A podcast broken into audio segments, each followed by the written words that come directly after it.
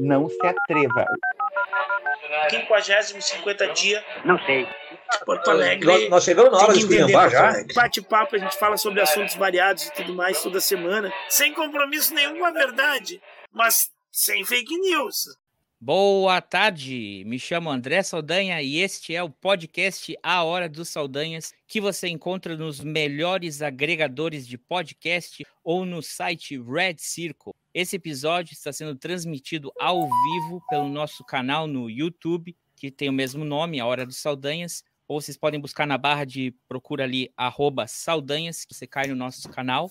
Se você está ouvindo pelo podcast, pelo feed, a, uh, o link para o podcast vai estar, tá, para o canal no YouTube vai estar tá na descrição. Então, eu pedi para você dar uma clicada ali, verem nosso canal. Favor, se inscrever também no canal. E se você está ouvindo a gente ou caiu aqui pela primeira vez, por favor, se inscreva no nosso canal que toda semana a gente tem um programa novo. Como eu falei, a gente está fazendo essa transmissão ao vivo pelo YouTube, porque há cinco anos atrás, no dia 7 de abril de 2018, se entregava o ex-presidente da República, Luiz Inácio Lula da Silva, para cumprir a sua prisão, que foi o ponto alto da Operação Lava Jato, principalmente conduzida pelo juiz Sérgio Moro. Passados cinco anos, hoje, dia 22 de abril de 2013, Lula voltou a ser presidente da República, Sérgio Moro já não é mais juiz, mas é senador, e o mesmo foi denunciado pela PGR por calúnia contra o ministro do Supremo Tribunal, Gilmar Mendes. Então, o que realmente foi a Operação Lava Jato, a condenação do Lula? Ele foi condenado por causa de um triplex, um sítio, indícios de corrupção, e no final das contas, ele foi inocentado, perdoado, cumpriu sua pena. Para responder todos esses detalhes jurídicos e revisitar a Operação Lava Jato, a gente chama o nosso time jurídico aqui, Tiago Duarte. Boa tarde, Tiago. Fala, boa tarde, galera. E Diego Rocha. Fala, Diego. Boa tarde, pessoal. E sempre comigo aqui, meu colega Ivo. Colega Ivo, começa aí, dá seu oi começa reduzindo para a gente o que foi a Operação Lava Jato. Boa tarde, pessoal. Sejam bem-vindos, Thiago e Diego. É, André, estamos aqui de novo. Fazer um resuminho, apesar de eu ser professor de história, dei um Google aqui, né? Para ficar mais fluido o nosso resumo sobre a Operação Lava Jato. A Operação Lava Jato foi um conjunto de investigações, algumas controversas, realizadas pela Polícia Federal do Brasil, que cumpriu mais de mil mandatos de busca e apreensão, de prisão temporária, de prisão preventiva e de condução coercitiva, visando apurar um esquema de lavagem de dinheiro que movimentou bilhões de reais em propina, denominado de petrolão. A operação teve início em 17 de março de 2014 e conta com 80 fases operacionais autorizadas, entre outros, pelo então juiz Sérgio Moro, durante as quais prenderam-se e condenaram-se mais de 100 pessoas, tendo em seu término em 1 de fevereiro de 2021. O nome da operação deve-se ao uso de um posto de combustíveis para movimentar valores de origem ilícita, investigada na primeira fase da operação, na qual prendeu-se o doleiro Alberto Youssef. Ela investigou crimes de corrupção ativa, passiva, gestão fraudulenta, lavagem de dinheiro, organização criminosa, obstrução da justiça, operação fraudulenta de câmbio e recebimento de vantagem indevida. A Lava Jato foi apontada como uma das causas da crise político-econômica de 2014 no país. De acordo com investigações e delações premiadas, estavam envolvidas em corrupção membros administrativos da empresa estatal Petrobras, políticos dos maiores partidos do Brasil, incluindo presidentes da República, presidentes da Câmara dos Deputados e do Senado Federal e governadores de estados, além de empresários de grandes empresas brasileiras. A Polícia Federal considera a maior investigação de corrupção da história do país. A operação também é considerada responsável pela destruição de milhões de empregos no Brasil. Ao longo de seus desdobramentos, entre outras pessoas relevantes que acabarão sendo presas graças à operação, incluem-se o ex-governador do Rio de Janeiro, Sérgio Cabral, o seu sucessor, Luiz Fernando Pezão, ainda durante o mandato, o ex-senador Delcídio do Amaral, o ex-presidente da Câmara dos Deputados, Eduardo Cunha, os ex-ministros da Fazenda, Antônio Palotti e Guido Mantega, o publicitário João Santana, o ex-ministro-chefe da Casa Civil José Dirceu, o empresário Eike Batista e, em abril de 2018, o ex-presidente da República, Luiz Inácio Lula da Silva, agora novamente presidente. Ao final de dezembro de 2016, a Operação Lava Jato obteve um acordo de leniniência com a empreiteira Odebrecht, que proporcionou uma hora ressarcimento da história mundial, mas, por outro lado, causou graves danos à ordem econômica brasileira. O acordo previu o depoimento de 78 executivos da empreiteira, gerando 83 inquéritos no STF e de que o ministro do Tribunal, Edson Fachin, retirou o sigilo em abril de 2017. Novas investigações surgiram no exterior a partir destes depoimentos em dezenas de países, dentre eles Cuba, El Salvador, Equador e Panamá. Em fevereiro de 2021, a operação de combate à corrupção terminou após quase sete anos de ação. É esse Muito o resumo. bem. Olha, bem resumido. Cumpriu aí com o resumo. Obrigado, Wikipedia. Ó, uh, então vamos fazer o seguinte. Thiago, começa aí contando pra gente o, o, como foi o processo inicial da, da, da Lava Jato. Bom, então vamos lá, pessoal. De novo, boa noite. Agora já boa noite, já é 8 horas, né? Um, um, elemento antes até da gente mergulhar um pouquinho mais a fundo na, no que foi a Operação Lava Jato, mas que eu acho que talvez tenha sido o ovo da serpente, seja da Lava Jato, ou seja de onde a gente chegou, ou do que passamos nos últimos anos, que foram aquelas manifestações que todos vamos lembrar que ocorreram em junho de 2013, né, que foram chamadas de Jornadas de Junho, que basicamente surgiu numa manifestação em São Paulo contra a tarifa de, de transporte público, etc. e tal, mas era ali num, num momento, no último ano do primeiro mandato da presidenta Dilma, que vinha sendo muito pressionada, e alguns grupos na sociedade tomaram essa grande manifestação que teve em São Paulo e transformou aquilo em manifestações esparsas, meio sem uma pauta definida. Né? Quando a esquerda, que começou com essa, essa manifestação em São Paulo contra as tarifas, se deu conta o, a manifestação já não tinha mais ali um foco primordial. E em 20 de junho houve uma manifestação em Brasília, inclusive com tentativas de invasão ao Congresso Nacional. Todo mundo vai lembrar daquela cena, não agora, né, dessa invasão propriamente em janeiro desse ano, mas o, o, o teto né, do Congresso Nacional todo tomado por manifestantes e tal. E a, a, essas manifestações, naquela época, tinha ali objetivo de criticar o uso do dinheiro público para a Copa do Mundo, etc. e tal, e então virou uma grande manifestação contra a corrupção. O que, que o governo Dilma faz na época, né?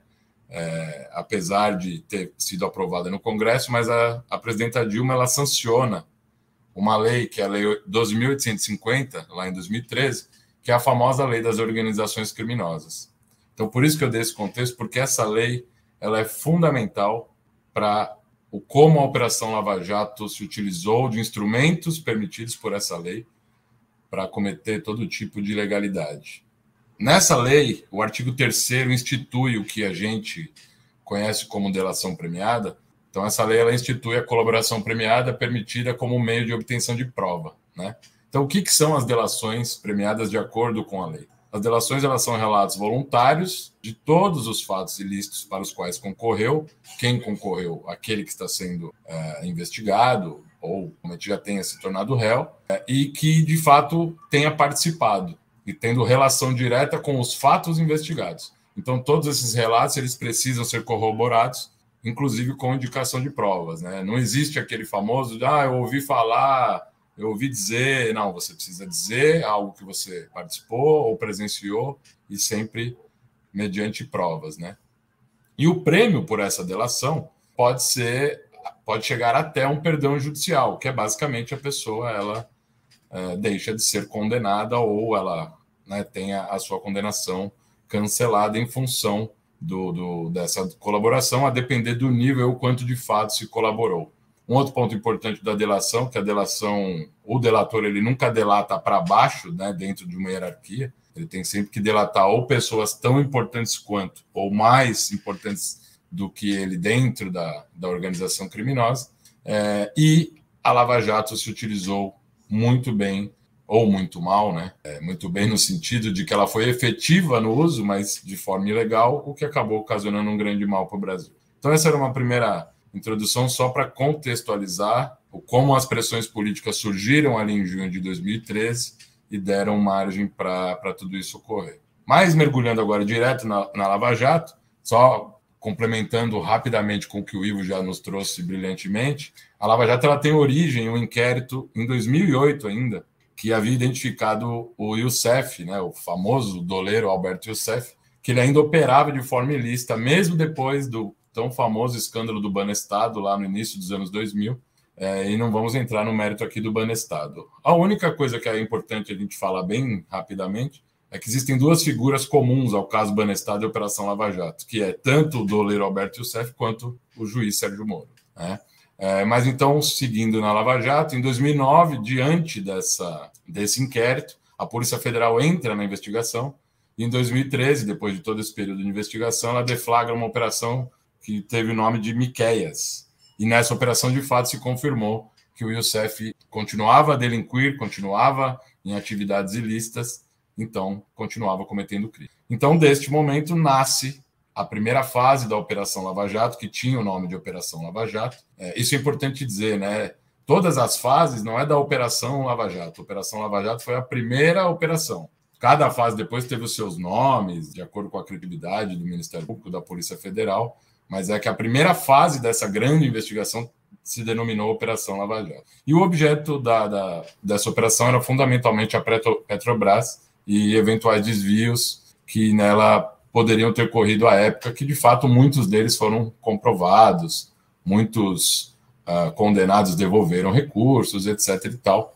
E conforme as investigações foram avançando à época, ela passou a se transformar, com apoio da mídia, com apoio da população, na grande operação contra a corrupção existente. Por isso que eu digo lá que aquelas manifestações de 2013 certamente foi ali o ovo da serpente. Então, como a gente já sabe, a Operação Lava Jato ela teve início lá em Curitiba, pela 13ª Vara Federal ali de Curitiba, né, que foi a, a 13ª Vara, era onde estava o juiz Sérgio Moro, mas se inicia do Ministério Público Federal ali em Curitiba, é, e quando se viu a Operação Lava Jato, ela estava investigando fatos em todos os cantos do Brasil. Até abril de 2014, a operação já contava 46 pessoas indiciadas por crimes de formação de organização criminosa, por isso a importância de dizer sobre a lei da organização criminosa e naquele momento já havia 30 pessoas presas, seja de forma temporária ou preventiva. Para quem não sabe, prisões temporárias elas têm um curto período e elas podem ser renovadas uma única vez, e a prisão preventiva ela fica presa uh, seguindo alguns requisitos no Código de Processo Penal de, uma, de um prazo é, sem prazo, mas com algumas, alguns critérios um pouquinho mais robustos. E dentre essas, essas pessoas presas, duas mais notáveis, novamente o Youssef e o Paulo Roberto Costa, que era um diretor da Petrobras à época, ou melhor, à época não, quando da ocorrência dos eventuais crimes que estavam sendo investigados. E o Paulo Roberto Costa tem uma importância naquele momento porque ele foi a primeira, primeira pessoa a delatar na, na nessa grande investigação. Uh, uma fase da, da Operação Lava Jato que teve bastante importância e bastante foi bastante falado na, na, imprensa e bastante discutida foi a sétima fase, que ela teve o nome de juízo final. Foi nessa fase onde vários presidentes executivos das grandes construtoras do Brasil, como a OAS, Camargo Correia, UTC, Engevix e Queiroz Galvão, esses grandes executivos dessas empresas, eles foram presos. E dando destaque aqui para o presidente da OAS, que era o Léo Pinheiro, né? É, a, a delação do Léo Pinheiro foi muito utilizada para muitas condenações ao longo do tempo. Em abril de 2015, aí já na 12 fase, que é uma outra fase importante que começa a, a trilhar um caminho em direção ao atual presidente Lula, à época ex-presidente, o João Vacari Neto, que havia sido tesoureiro do PT, ele foi preso, ainda como investigado, então ele teve a prisão preventiva decretada. E um fato curioso é que mais tarde, após a instauração do processo, de fato ele foi absolvido pelo crime de corrupção passiva pelo TRF4, porque o TRF4 entendeu que inexistia provas e que ele tinha sido condenado apenas com base em delações, que depois, um pouquinho mais tarde hoje, ainda o Diego vai explicar um pouquinho melhor como funciona isso dentro do processo. Em junho de 2015, na 14ª fase, também uma outra fase importante, que, como eu disse, cada fase tinha um nome, essa tem um nome muito curioso, que tinha o nome de erga omnes, que é uma expressão latim, em latim muito utilizada no direito, que significa que vale para todos, que significava ali que talvez estava sendo preso o grande empresário brasileiro, e se não era o grande empresário brasileiro, mas era o mais importante na construção civil, que foi quando Marcelo Odebrecht foi preso. Né? Nessa mesma operação, Outros três diretores da Odebrecht foram presos, incluindo Alexandrino Alencar, que foi um dos principais delatores da Lava Jato. Né? A sua delação foi uma das que deram base, inclusive, para a condenação de Lula em relação ao sítio de Atibaia.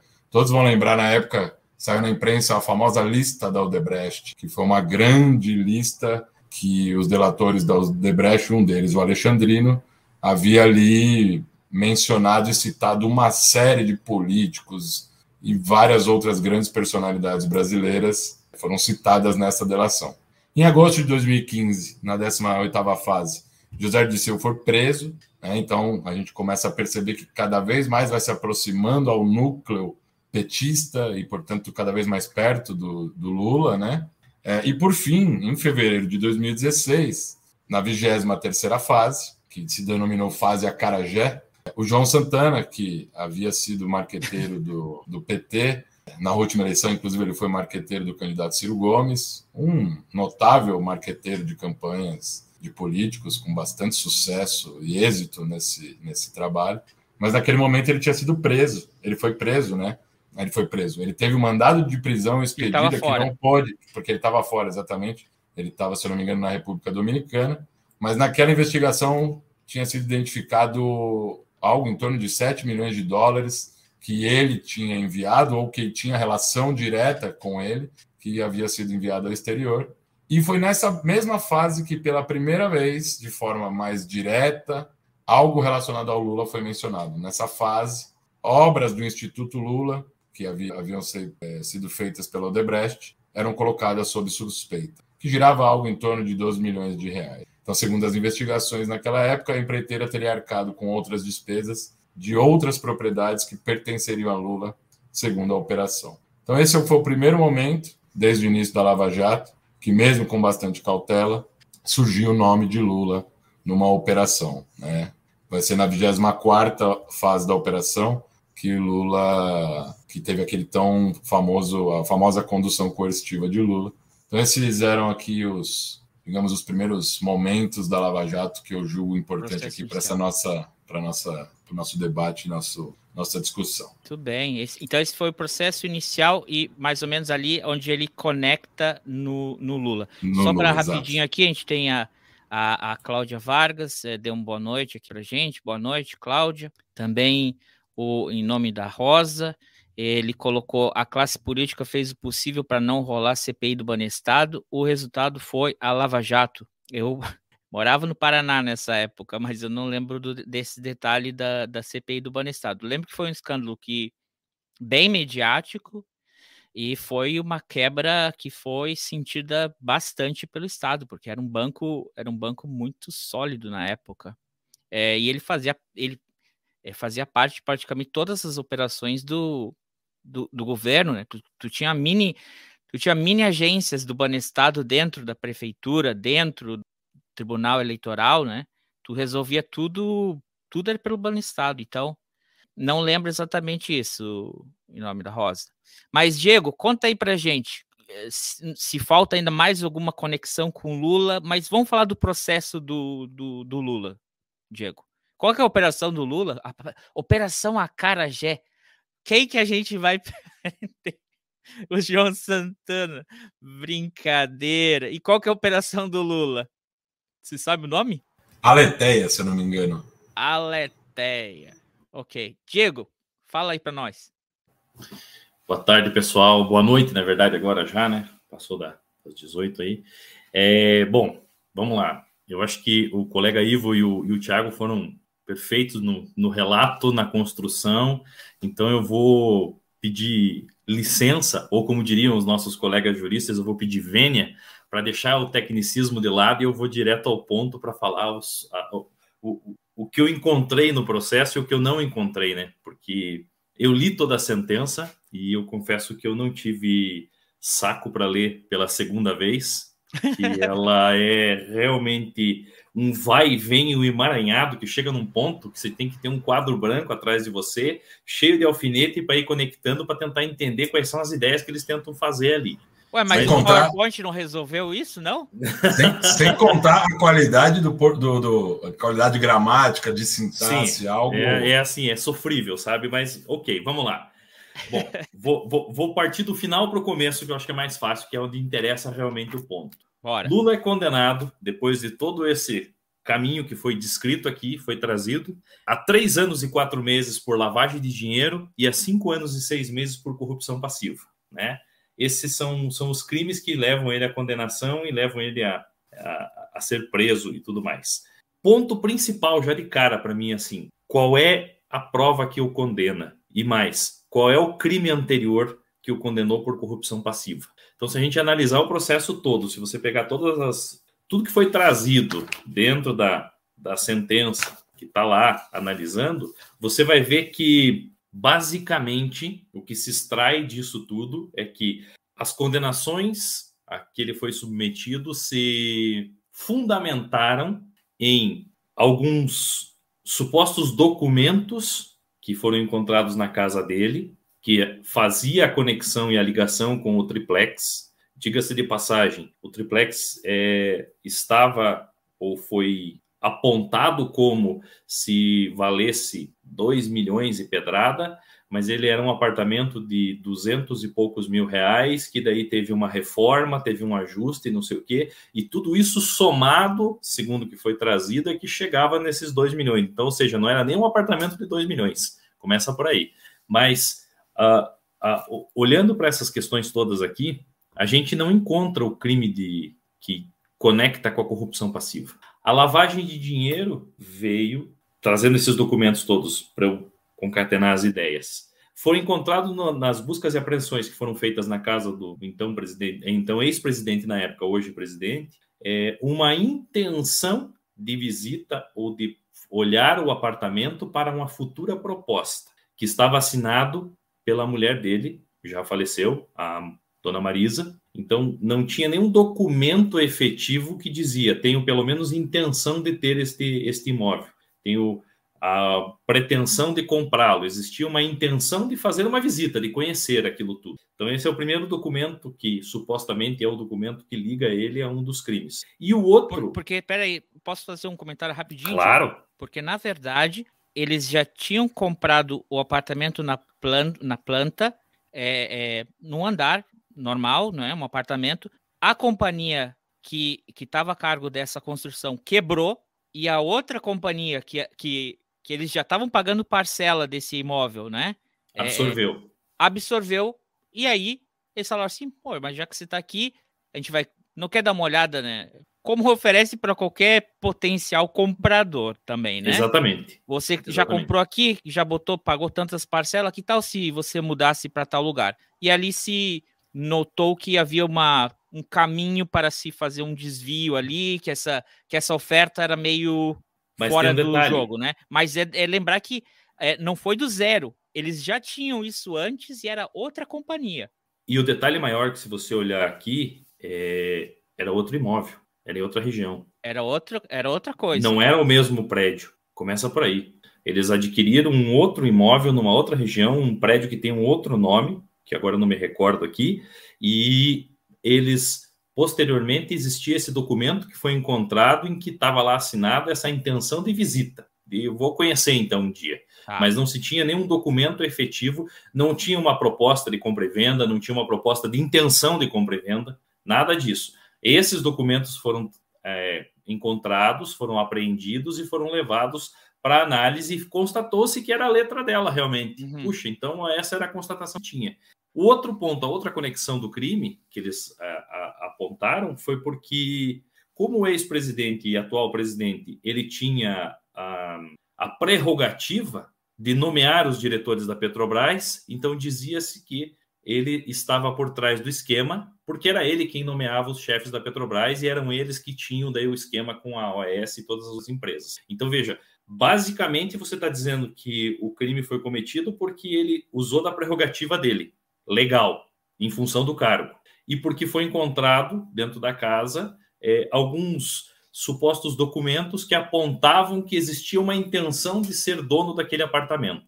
Mas efetivamente, se a gente olhar o processo todo, até o final do processo, não existe nenhuma prova, absolutamente nenhuma prova, de que aquele imóvel foi transferido, de que se tinha uma intenção, de que se tinha uma conta que distribuísse um dinheiro para comprar aquilo ou não, até porque é, em dado momento um do, esse suposto imóvel que era do presidente é, foi penhorado pela empresa porque continuava no nome dela. Então, que tipo de corrupção é essa? Que tipo de, de, de vantagem é essa que ele leva? Que alguém oferece a vantagem, mas continua no seu nome e, e penhora esse imóvel. Então, se ele está morando lá, está penhorado, digamos que esse processo corra e ele perca, esse, esse, a empresa perde o processo, ele pode, podia ser despejado. Não tem uma conexão efetiva acontecendo aqui. No processo todo, se você procurar, se você ler a sentença, você vai ver que não existe uma prova comprove efetivamente essa ligação. Então, eu acho que esse é o, é o, é o ponto principal do processo. Assim. Os relatos outros já preencheram tudo que precisava. Um detalhe que eu encontrei que me chamou muito atenção, e eu acho que vale a gente falar, é, para mim, claramente, tudo isso aqui foi um grande processo político, que se usou de meios jurídicos para atingir um fim, mas foi desde o início um grande processo político. E um detalhe é que quando o. Era o nome dele? Deixa eu ver se eu acho aqui. O Ceará lá, o Carlos Alexandre de Souza Rocha, que era o famoso Ceará. Quando ele foi preso e ele começou a apontar algumas coisas, e esses apontamentos levavam a outro político que não o Lula, ele foi dispensado. Os bens foram liberados e ficou tudo certo. Nem não aconteceu mais nada dali para frente, não, não tenho notícia, não achei nada no processo a respeito dele depois. Então veja, era um processo direcionado. Né? Não sou advogado do Lula, Gostaria de ter sido, porque deve ter ficado bastante abastados os advogados dele, mas não sou, não advogo em favor dele, né? Não advogo em favor, mas olhando o processo efetivamente, se ele cometeu o crime ou não, eu diria que o mecanismo estatal, a máquina estatal neste ponto que foi utilizada, não conseguiu chegar aonde deveria, comprovando que ele realmente era culpado por tudo aquilo. Então ele foi condenado por fortes indícios, mas são indícios que não são efetivos nessa história, porque você pode ter um crime com fortes indícios e que vão levar você a chegar naquele suspeito e corroborando todos os passos dados até chegar e fechar essa história do crime. Por exemplo, o goleiro Bruno. Quando você olhava, olha o crime dele, a forma como aconteceu, você pega todas as filmagens, você pega todos os andamentos que aconteceram, por mais que não se tivesse materialidade do crime, que desapareceu e não se tinha uma, uma arma do crime, não se tinha um local do crime, não se tinha uma testemunha ocular do crime que aparecesse até então, você consegue perceber. Nem o corpo, né? Nem o corpo, mas você consegue perceber que o andar daquele, daquela, a, a, concatenação do processo, então a filmagem que mostrava eles brigando, ou eles saindo juntos, ela entrando no carro, tal, tal, tal, e depois ela desaparecendo, estes indícios levaram a chegar num ponto de corroborar que aquele suspeito cometeu o crime. E aí depois ficou comprovado porque as provas foram trazidas, ainda que posteriormente foi demonstrado. Aqui, a gente não tem nenhum tipo de indício que leve a isso, leve a crer isso. Então, se aconteceu, não se tem indícios e não, não conseguiu ser provado. Esse é o grande ponto para mim do processo. Eu queria aproveitar, aproveita, deixa do, do, do, Diego aí. É, é uma operação que ela, ela vai tomando uma proporção diferente de, de, de tudo que a gente vê de meio jurídico, né? Ela vira espetáculo, né? Tem vários pontos em que ela vira espetáculo. A própria denúncia oferecida por, pelo, pelo Ministério Público, quer dizer, não a denúncia, né? Porque na realidade ele, o Ministério Público não ofereceu aquela denúncia, mas aquele show televisivo onde se para a televisão do país inteiro, se para tudo para um grupo de procuradores apresentar um PowerPoint é, é, tendo na, a figura do, do Lula como chefe da, da, da, maior organização de corrupção já, já instalada no, no país e tudo mais. É, é, curioso isso, a gente já tinha comentado fora do ar ali, né? é muito curioso tu apontar o cara como sendo o maior, o líder máximo de uma organização criminosa que operou o maior esquema de corrupção já visto na história do país por um apartamento que não vale 2 é, é, milhões. Né? É, é, estava dizendo, qualquer piramideiro aí, qualquer cara que está envolvido num esquema de pirâmide, de, de, de Bitcoin, de não sei o quê, de falcatrua aí, levanta muito mais do que isso. Né? É, então foi só um show televisivo e depois isso acaba não entrando na denúncia. Né? Se monta todo aquele PowerPoint, aquelas coisas não entram para denúncia. A, a, a coerção, a condução coercitiva do. É, na época, muito se falou, tanto ele como os advogados, como todo mundo, se. Pô, era só convidar ele para depor que ele ia lá depor. Não, não precisava ir às seis horas da manhã fazer aquele aparato com 200 policiais federais e tudo mais. E depois repetiram isso com o Michel Temer, né? O Michel Temer, eles fizeram a mesma coisa. É, é, é, o cara estava no carro oficial, com os seguranças oficiais dele, saindo para num, num, numa atividade normal, os caras param ele no meio da rua, fazem um espetáculo que não tem a mínima necessidade. São pessoas com, com endereço fixo, são pessoas públicas, pessoas né, conhecidas. Mandou a, a, a, a condução coercitiva, me corrijam se eu estiver errado, é quando o cara é intimado e não, não aparece, né? Ou, ou, ou, fica dando evasivas, fica dando desculpas. Hoje não posso, tenho médico, amanhã eu tenho exame, agora eu, eu, eu quebrei a unha né? E não vai. Aí ele precisa ser conduzido coercitivamente, né? Porque a primeira coisa é ser chamado, convocado a depor, é intimado, né? O que acontece com qualquer cidadão. Você recebe uma intimação, diz, oh, você precisa ir na delegacia tal dia depor. Né? Aí, se tu não aparece, aí tu vai ter que ser conduzido lá para prestar o teu depoimento. E nenhum desses casos aconteceu isso, a não ser um espetáculo de mídia, né? E depois os vazamentos de, de, de, de áudios, vazamentos de, de é, Telegram. oportunamente, fora de época, né? Coisa requentada, aí sai para a imprensa. O caso do Palocci mesmo, troço que ele já tinha falado um ano antes, já tinha sido até rejeitado pelo próprio MP e tudo mais. Aí, nas vésperas da eleição, o cara solta aqueles áudios lá, né? Então, isso tudo é mídia, isso é tudo muito mais no campo do espetáculo, né? Para induzir a opinião pública do que, de fato, a, a, a prova jurídica. Eu acho que a coercitiva também ela funciona quando a, a, a pessoa que deveria prestar aquele depoimento existe o risco dela ir é, apagar alguma das provas ou tentar interagir com algum outro dos participantes, mas é, é, também pode ser usada a coercitiva, né? Mas no caso, se a pessoa que tinha denunciado ele já estava tudo preso, não, aí é a prisão, né? Aí é a prisão. Não, não, mas eu acho que você também pode usar coercitiva quando você não quer que. É, é... A, a, condução é conduzir até o local uhum. para falar, para prestar depoimento. A condução, o nome já diz. Condução coercitiva. Tu, tu, tu, vai levar o cara quase que à força. Ó, tu tem que ir lá depor. Né? Nós precisamos que tu dê o teu depoimento. Se tu vai destruir provas, se tu pode evadir, se tu pode fugir, aí tu vai ser preso preventivamente ou temporariamente porque tu está colocando em risco a investigação. Agora, a condução é uma condução, é levar daqui para lá, levar da, tua casa até a delegacia para te prestar esclarecimento.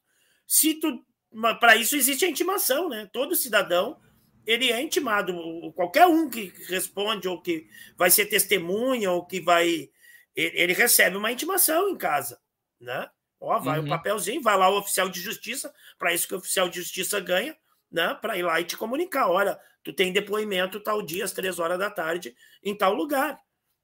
Aí Isso. não foi, não apareceu, aí. Bom, aí tu aí, faz a coercitiva. Vai lá e pá, leva o cara.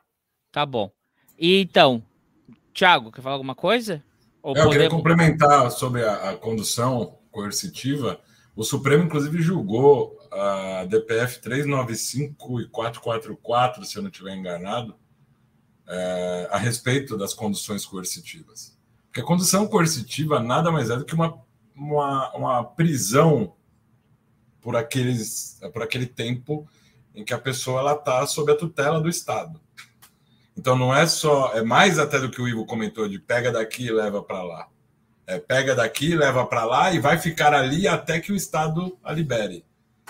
A gente viu recentemente que saiu no noticiário americano que o Donald Trump havia sido preso. O que aconteceu com Donald Trump foi similar ao que aconteceu com Lula lá naquele, naquela data, lá no aeroporto de Congonhas, que aqui tem o nome de condução coercitiva, mas nada mais é do que, sob aquele, período, o investigado ele está sob a tutela do Estado. É diferente de você comparecer à delegacia ou ao fórum, ou seja lá, de forma voluntária, e aí você então tem o seu livre direito de ir e vir. A condição coercitiva, não. É, e, e, aí, e o Supremo julgou que, inclusive, a do Lula havia sido ilegal, e várias outras durante a Lava Jato. Na época, ainda o ministro Teori Zavascki fez um voto bastante duro, e basicamente o que o juiz Sérgio Moro disse à época foi, foi quase como um pedido de desculpa, que assim como a Lava Jato é, seguiu em muitas coisas do processo, errava, levava um puxão de orelha do Supremo e pedia desculpas. Me veio agora uma, uma, um fato político, né? Político bastante conhecido pelos gaúchos, o Onyx Lorenzoni, que em algum momento da vida admitiu caixa 2 e tal, mas ele pediu desculpas, que estava arrependido. E o Sérgio Moro, que um dia foi juiz, quando ministro da Justiça do, do governo Bolsonaro, já que o Onix Lorenzoni também era ministro do Bolsonaro, o Moro falou: ah, mas ele já se desculpou. Então você vê que o pedir desculpas para o Sérgio Moro, para ele, para os amigos dele, tem bastante valor. Mas eu queria complementar agora para finalizar sobre o que o Diego estava falando, né? Sobre o processo do Lula. É, fala para a gente aí. Partindo da condenação. condenação já. Isso. É, só antes aqui o, o o Em Nome da Rosa tinha feito uma pergunta, por que estão falando da, de Lava Jato? Ainda não entendi o motivo. Porque é, é, é, esse mês de abril completou cinco anos, que seria o topo da Operação Lava Jato, mas não é a Operação Lava Jato, como a gente acabou de entender, que foi a prisão é, é, do Lula, né? Ele, ele, finalmente se entrega, após ter sido. É, chegou o prazo dele de cumprir a pena, completou cinco anos, agora em abril. Então a gente está contextualizando o que foi a Lava Jato, alguns detalhes, porque vários personagens aí, a gente vai chegar nesse. A gente vai chegar no ponto aí qual foram as repercussões que tiveram politicamente, né? O que foi, o que foram, é, o que representou isso para o Brasil. E porque, né, o, o pivô aí, um dos é, participantes aí, o ex-juiz, agora também tá, virou senador, um que, que dizia que nunca ia entrar para a vida política, não é? fez um, um espetáculo mediático, acabou virando ministro e agora é senador. E ele sempre dizia que não queria entrar na política. É por isso que a gente está falando da Lava Jato, da Rosa. Então fala para a gente da condenação, Thiago. Porque depois da condenação, como eu já até adicionei, Thiago também, Diego também, por favor, é, é, complemente aí da condenação. Depois a gente vai chegar na parte dos desdobramentos e o fim da prisão do Lula. Esses seriam uh, os pontos aqui que a gente vai também tocar daqui a pouco. Beleza? Então fala aí para a gente da condenação, Thiago. Tu começando. Bom, primeiro já dizendo de todos os elementos que o Diego trouxe, de fato eu também tive a. Eu vou chamar de ousadia, porque de fato é um texto muito mal escrito, toda a, a sentença que o Moro escreveu. É muito sofrível, como disse o Diego, é, de ler tudo aquilo, é, seja do ponto de vista jurídico, mas do ponto de vista da língua portuguesa. É preciso que a gente reflita, inclusive, sobre os concursos públicos para juízes no Brasil, né? Porque não é possível que alguém passe para ser juiz federal sem saber escrever o português. Acho, acho no mínimo, contraditório. Mas um ponto da, da do, do, processo todo do Lula que envolve diretamente a condenação, e para quem está nos assistindo, eventualmente seja leigo na questão mais técnica jurídica, um, um processo penal, como que ele funciona, né? O Ministério Público, ele escreve uma denúncia, então ele denuncia alguém, então nesse caso ele denunciou Lula, e na denúncia então diz ali quais teriam sido os crimes, né? E a denúncia que o Ministério Público Federal ofereceu em relação ao Lula, ela é clara, ela afirma com todas as letras que os recursos que resultaram no tal triplex do Guarujá derivavam de três contratos mantidos por consórcios, consórcios integrados pela OAS, que é uma das construtoras, presidida à época pelo Léo Pinheiro, com a Petrobras. Então o Ministério Público estava dizendo: olha, o apartamento aqui, que teria sido do Lula, ele tinha ligação direta, ele era fruto do crime e, portanto, é, imputando ao Lula o crime de corrupção passiva porque tinha relação com contratos da OAS com a Petrobras. Então, como que funciona o processo? O Ministério Público diz isso, a investigação começa, é preciso que se comprove isso, e o juiz, diante do objeto da denúncia, ele dá uma sentença sobre o objeto da denúncia e se aquilo foi ou não comprovado. Após a sentença, como o Diego já bem detalhou, a defesa de Lula levanta uma questão e usa um, um instrumento do processo que chama embargos de declaração, que é nada mais do que você pedir esclarecimentos acerca da, da, da, da decisão, da sentença que o juiz escreveu, de eventualmente alguma coisa que não está muito clara, não está muito bem explicada, eventuais omissões. É, porque um ponto importante é que, além da condenação de, de pena de, de, prisão e tal, ele foi condenado também a pagar multa, né, em função do, do, do prejuízo econômico dessas operações. É, e na hora de, de, arbitrar essas multas, o Sérgio Moro ele cita justamente esses, esses contratos, já que era objeto da denúncia da, do Ministério Público. Então, ele não comprova isso no processo e a defesa do Lula questiona onde é que estava esse, esse vínculo entre o imóvel e os contratos. E aí chega a ser engraçado, surpreendente, eu não sei qual palavra escolher. Mas o Moro escreve com todas as letras, e aqui eu vou abrir aspas, que está na resposta do Moro, no despacho do Moro para os embargos de declaração. Este juízo jamais afirmou, na sentença ou em lugar algum, que os valores obtidos pela construtora OAS nos contratos com a Petrobras foram usados para pagamento de vantagem devida para o ex-presidente. Então vamos fazer um raciocínio rápido aqui. Ninguém precisa ser jurista, basta saber ler o português. Este juízo jamais afirmou, ou seja, ele, ele diz que ele nunca afirma que o apartamento tem vínculo com os contratos da Petrobras. Bom, mas se a denúncia dizia que tinha e se o juiz está dizendo que ele nunca disse que tinha, então por que, que ele foi condenado? Me parece que o juiz ali ele confirma que nem na denúncia e, na instrução do processo esse nexo não foi comprovado. Mas aí ele continua né, nessa resposta aos embargos de declaração. Mas ele, para querer então se justificar do porquê que ele condena. Aí ele diz que a corrupção ela perfectibilizou-se com o abatimento do preço do apartamento e do custo da sua reforma de uma conta geral de propinas, e que então não seria necessário para tanto a transferência da titularidade formal do imóvel. Beleza. Então, como disse o Diego em relação às provas indiciárias, se ele está afirmando sobre a conta geral de propinas, então ele precisaria comprovar que essa conta geral de propinas ela existia. E no processo ele não comprova. E ainda que ele comprovasse que dentro dela ele demonstrasse que houve esse abatimento. E ele também não comprova. Mas o que eu quero mostrar aqui então é há um elemento mais grave, que no direito é toda nulidade que pode haver no processo, nulidade, vício, contaminação, é sempre discutido antes da discussão do mérito. Se o Sérgio Moro diz que o apartamento não tinha vínculo com os contratos, ele reconhece que ele não seria nem o juiz da causa. Coisa que Anos depois, o Supremo foi reconhecer e julgou Moro incompetente.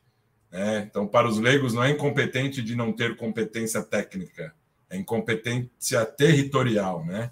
Porque então, se não tinha vínculo com esses contratos, se fosse objeto de crime, teria que ser investigado e julgado em outra, em outra comarca. E sendo o apartamento no Guarujá, isso ficaria a cargo da Justiça Federal de São Paulo e não da Justiça Federal do Paraná. Né? Então, é, é importante dizer que a defesa do Lula, desde o início, arguía essas questões. Anos depois, isso foi reconhecido. Sérgio Moro foi julgado incompetente, depois foi julgado suspeito, e muita gente, inclusive a imprensa, em alguns momentos, disse que a defesa do Lula só se só entrou nessa esfera quando veio a tal vaza-jato, vazando aquelas mensagens. A defesa do Lula arguiu isso ainda na primeira instância, quando não se sabia de mensagem de hacker, de coisa nenhuma. É, porque é claro, né, o próprio o próprio juiz já tinha determinado. E uma última coisa, que agora no momento foi o Diego, foi o Diego que disse que ele enxerga como um processo político, eu concordo totalmente E lá na introdução que eu tinha feito, na sétima, fa sétima fase, não, naquela fase de Erga Omnes, que eu não lembro qual o número dela, que havia sido preso um diretor da Petrobras, né, o Alexandrino Alencar. Recentemente foi lançado um documentário da cineasta Maria Augusta Ramos, se chama Amigo Secreto, aliás, fica a recomendação para quem se interessa, é um documentário bastante interessante.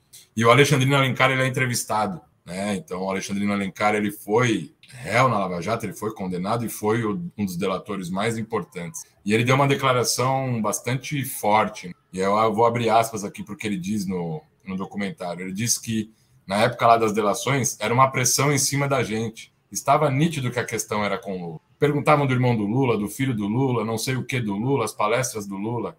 Se eu falasse mais, eu estaria inventando. Eu contei a verdade. Eu cheguei no limite da minha verdade. E em outro momento ele cita: Eu não vou dizer o nome do santo, mas tem um colega meu que foi preso em Curitiba, chegou lá, o pessoal começou a perguntar sobre Caixa 2. Quando este, né, o que ele denomina aí de santo, falou: Isso aqui era para o Aécio Neves.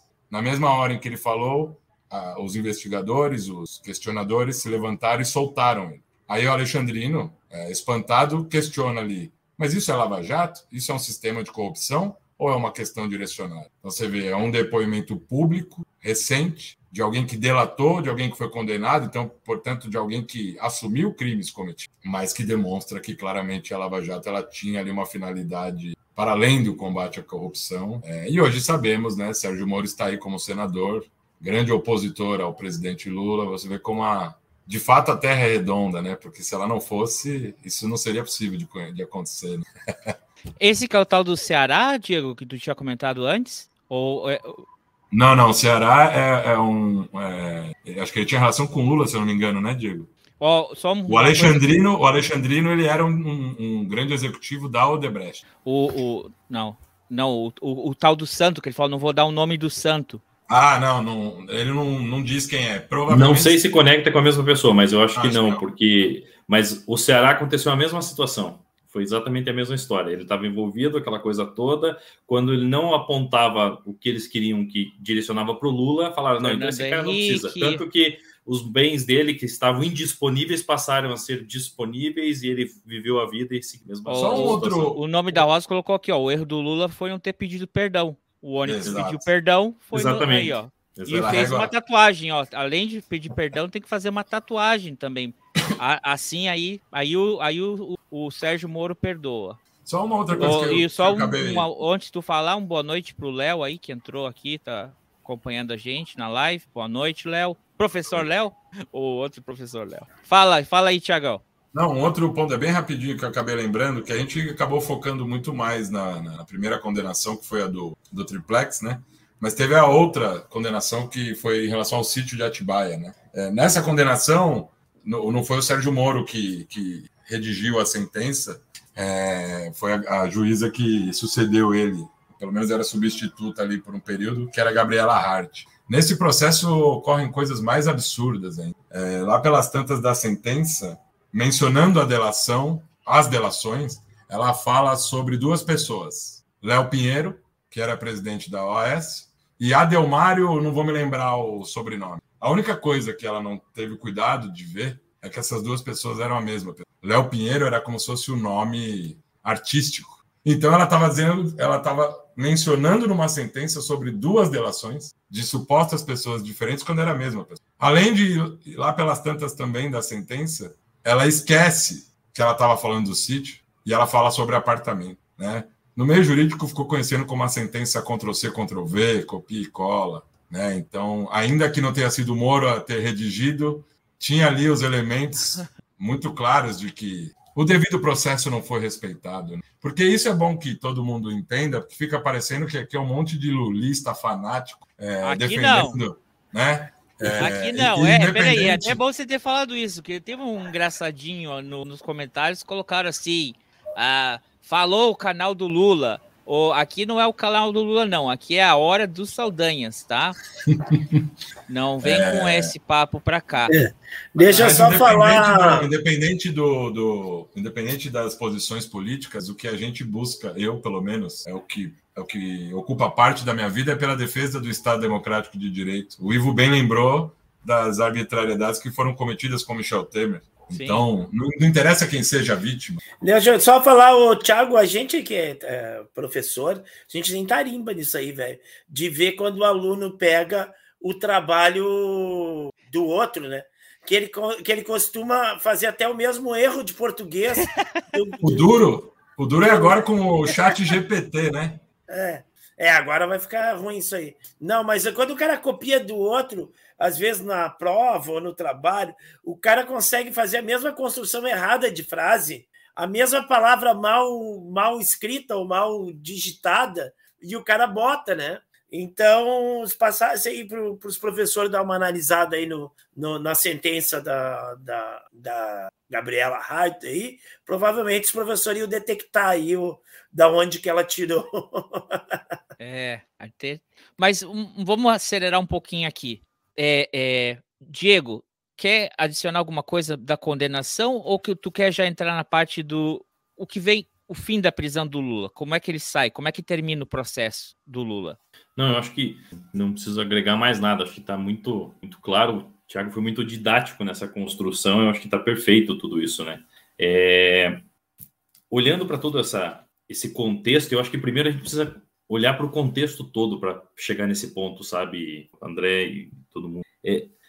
Você vê que toda essa construção que aconteceu foi, enfim, como o Thiago muito bem relatou, depois lá dos não é 10 centavos, aquele movimento, parará, que culminou no que tudo aquilo? Aquilo tudo culminou nas tais pedaladas, que culminou no impeachment, que veio daí a substituição, e que daí chegou o momento da eleição e todo mundo olhou e falou assim: opa, o cara vai ganhar se ele sair de novo candidato. Então a gente tem que dar um jeito de já tiramos essa esquerda do lugar uma vez e agora a gente não pode deixar eles voltarem. Então, eu acho que tudo isso é, chegou nesse ponto. Eu acho que isso é importante. Até porque, acho que um adendo que cabe aqui é o próprio TCU disse que não houve pedalada nenhuma. E este dano que foi causado para presidente Dilma, então, na época que foi empichada, né?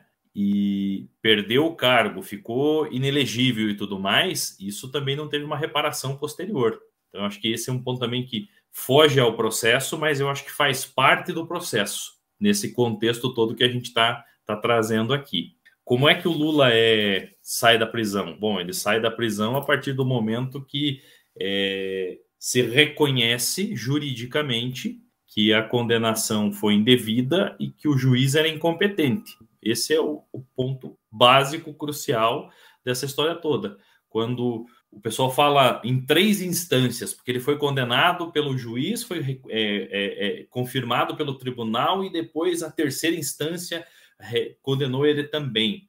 Né? Não existe terceira instância para começar. Então, é o juiz singular, a segunda instância e o superior. Quando tudo isso corre lá, lá... Oi, diga só, lá. Só, só um, um comentário. Se eu não estiver enganado, é, o Lula não foi solto depois do julgamento da, daquelas ações diretas de constitucionalidade a respeito da prisão em segunda instância? Se eu não estiver enganado, ele foi preso um dia depois. Então, ele não foi preso em função da, da do que aconteceu com o, processo em si. Uhum. É, é, porque o Lula foi preso pelo entendimento que havia do Supremo, né, a jurisprudência atual naquela época, que o cumprimento que... da sentença começava. Antecipação do cumprimento da sentença após o, um julgamento colegiado. Exato. E aí havia três ADC, se eu não me engano, número 43, 44 e 54. ADCs, então, para quem não sabe, que são as ações diretas de constitucionalidade, que é quando você pede para que aquele tribunal declare se algum trecho de alguma lei é compatível com a Constituição se é constitucional. Então, queria se declarar o artigo 283 do Código de Processo Penal, que tem quase o mesmo texto do inciso, se eu não me engano, é 57 do artigo 5 da Constituição, que fala que ele, ninguém será culpado até o uhum. trânsito penal tal.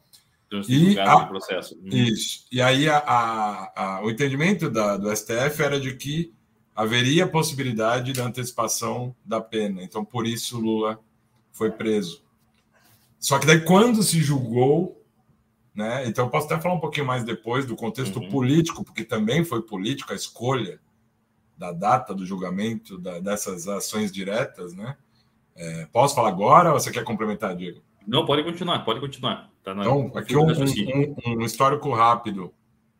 É, depois que o Lula foi condenado pelo, pelo Moro e teve a condenação confirmada pelo TRF4, que é a segunda instância, o, a defesa do Lula entrou com um habeas corpus preventivo no Supremo para que garantisse a liberdade dele até o fim do processo, até o trânsito em julgado do processo. É, e aí tinha um fato curioso. A ministra Rosa Weber, que hoje ela é presidente do tribunal, é, ainda antes, nessa época, essas ações diretas que eu acabei de comentar, elas já estavam no Supremo. Na época, a presidente do Supremo era Carmen Lúcia, o ministro relator era o Marco Aurélio, que já se aposentou, inclusive. Ele já tinha liberado o, o processo para voto, ele como relator, mas a, a Carmen Lúcia não pautava. E já se sabia que a Rosa Weber, então, na tese, na ação direta de constitucionalidade, ela votaria contra a prisão em segunda instância. O que, que o Supremo então fez na presidência da Carmen Lúcia? Pautou primeiro o habeas corpus, até porque tecnicamente os habeas corpus têm prioridade né, na, na, na fila de julgamento. E a Rosa Weber, no habeas corpus, ela vota, com, ela vota contra o Lula, então, a favor da prisão em segunda instância. E ela usou um argumento interessante que ela disse que ela não votaria contra a jurisprudência atual do Supremo, mas que votando então em tese na matéria que eventualmente o posicionamento dela seria diferente. E foi o que aconteceu. Então o Supremo nega o habeas corpus, o Lula vai preso. Aí quando se vota, aí sim a tese de se era permitido, no dia 7 de novembro de 2019, então bastante tempo depois, é, 580 dias é, depois do Lula ser preso, a Rosa Weber vota contra a prisão em segunda instância. Então é curioso. Quando era o caso concreto, porque aquela decisão do habeas corpus ela valeria só para o caso Lula. A decisão das ações diretas de constitucionalidade valeria para todos os casos. Então ela vota contra o Lula, mas na matéria ela vota a favor. E aí ela vota no dia é, o Supremo divulga o, o acordo no dia 7 de novembro, e no dia 8 o Lula é solto, ainda com o processo em andamento. E aí sim, o processo segue, e aí depois o Supremo vem e, e, reconhece a suspeição do Moro, a incompetência e tudo que tudo que nós sabemos. Mas você vê que ali também tinha um outro elemento político. Sim, claramente né, um elemento político. Por que, que não se pautou antes as, as ADCs? Né? Então, assim, como que você repara isso? Como que se repara? Porque se as ADCs tivessem sido votadas, o Lula e vários outros não teriam sido presos até o trânsito em julgado. Né? Então, um erro que Recentemente, o ministro Gilmar Mendes deu uma entrevista, a própria Carmen Lúcia, é, no, no julgamento, eu não lembro se é da primeira ou da segunda turma, no julgamento da, da suspeição do Sérgio Moro, que aí todo mundo já se sabia das mensagens da Vaza Jato. Uhum. A Carmen Lúcia até meio envergonhada, e aí o, o Gilmar Mendes na sessão pergunta: o que fazemos quando agora sabemos o que sabemos? Né? É muito é, podemos dizer que muita gente foi enganada nessa história, né? Se pessoas de alto gabarito foram enganadas, que dirá o povo. Exatamente. Exatamente. E só uma perguntinha aí, isso aí foi em que data que foi essa votação da, da do, do, habeas corpus? A do habeas corpus eu não me recordo, mas foi um pouquinho antes ali do Lula ter sido preso. Foi logo ah, depois da prisão. Isso. Tá. Foi logo depois da condenação, da confirmação da condenação no TRF4, né? Eu também não tenho essa data. É, agora, a, a, as ações diretas que aí tratavam do, da tese, né, não da, da prisão do Lula. Então, foi declarado que o artigo 283 do Código de Processo Penal era constitucional. Então, que todas as prisões só poderiam ser realizadas antes da condenação, antes do trânsito em julgado de sentença é, penal condenatória se fosse prisões preventivas. Mas isso o Código Penal já, o Código de Processo Penal, melhor dizendo, já autoriza há muito tempo. Uhum. Se você tem elementos que. Uma pessoa pode ser presa preventiva sem nem ser investigada. Porque a prisão, um, um dos elementos da prisão preventiva qual é? é que essa pessoa ela não atrapalhe na investigação, não destrua provas. Se ela souber que ela está sendo investigada, ela pode começar a queimar a prova. Uhum. Então, a prisão preventiva não precisa nem de indiciamento para ocorrer. Que, Basta o melhor exemplo agora é o Anderson Torres. Eu não sei se o Anderson Torres foi preso preventivo antes já de ser indiciado, mas se foi, é um bom exemplo. Então, assim, você já aprende no crime mais tradicional, né? É, narcotráfico, isso acontece toda hora. Entendeu? Então, se a pessoa ela tem, né? Se o, o, o paciente, o acusado, ele é uma pessoa violenta, é, exerce risco da sociedade, risco de fuga, pode se decretar prisão preventiva. Então, isso já vale há muitos anos. Então, o Supremo só disse: nesses casos, o Código de Processo Penal já, já deixa. O que a Lava Jato fez, a Lava Jato não, né? O Sérgio Moro e o TRF4 confirmou, era que após a segunda instância, então antes do trânsito em julgado, que você poderia antecipar a execução da pena. Que daí não é uma prisão preventiva, é de fato uma prisão já em decorrência da condenação. Né? É... Uh, uh, Tiago, aí tu vê como tem o, o caráter midiático da, da, da, coisa e político, porque o Sérgio Moro ele poderia, é, em não se tendo uma decisão clara do Supremo Tribunal Federal, é, de prisão em, em, após a segunda instância, ele poderia usar esse artifício, ele poderia uh, chamar uma prisão preventiva, alegando que o Lula teria condição de, de fugir, ou que o Lula poderia manu, manipular testemunhas, provas, prejudicar o processo de, de alguma forma. Então, ele poderia inventar, como ele inventou na própria sentença dele ali, mas na realidade mostra uma intenção de que ele queria afirmar essa posição que eles veem, esse produto que foi vendido né, durante toda a operação. Né? É, eu estou já. Ele está condenado e ele já vai cumprir a pena da condenação dele, porque ele é o culpado. Né?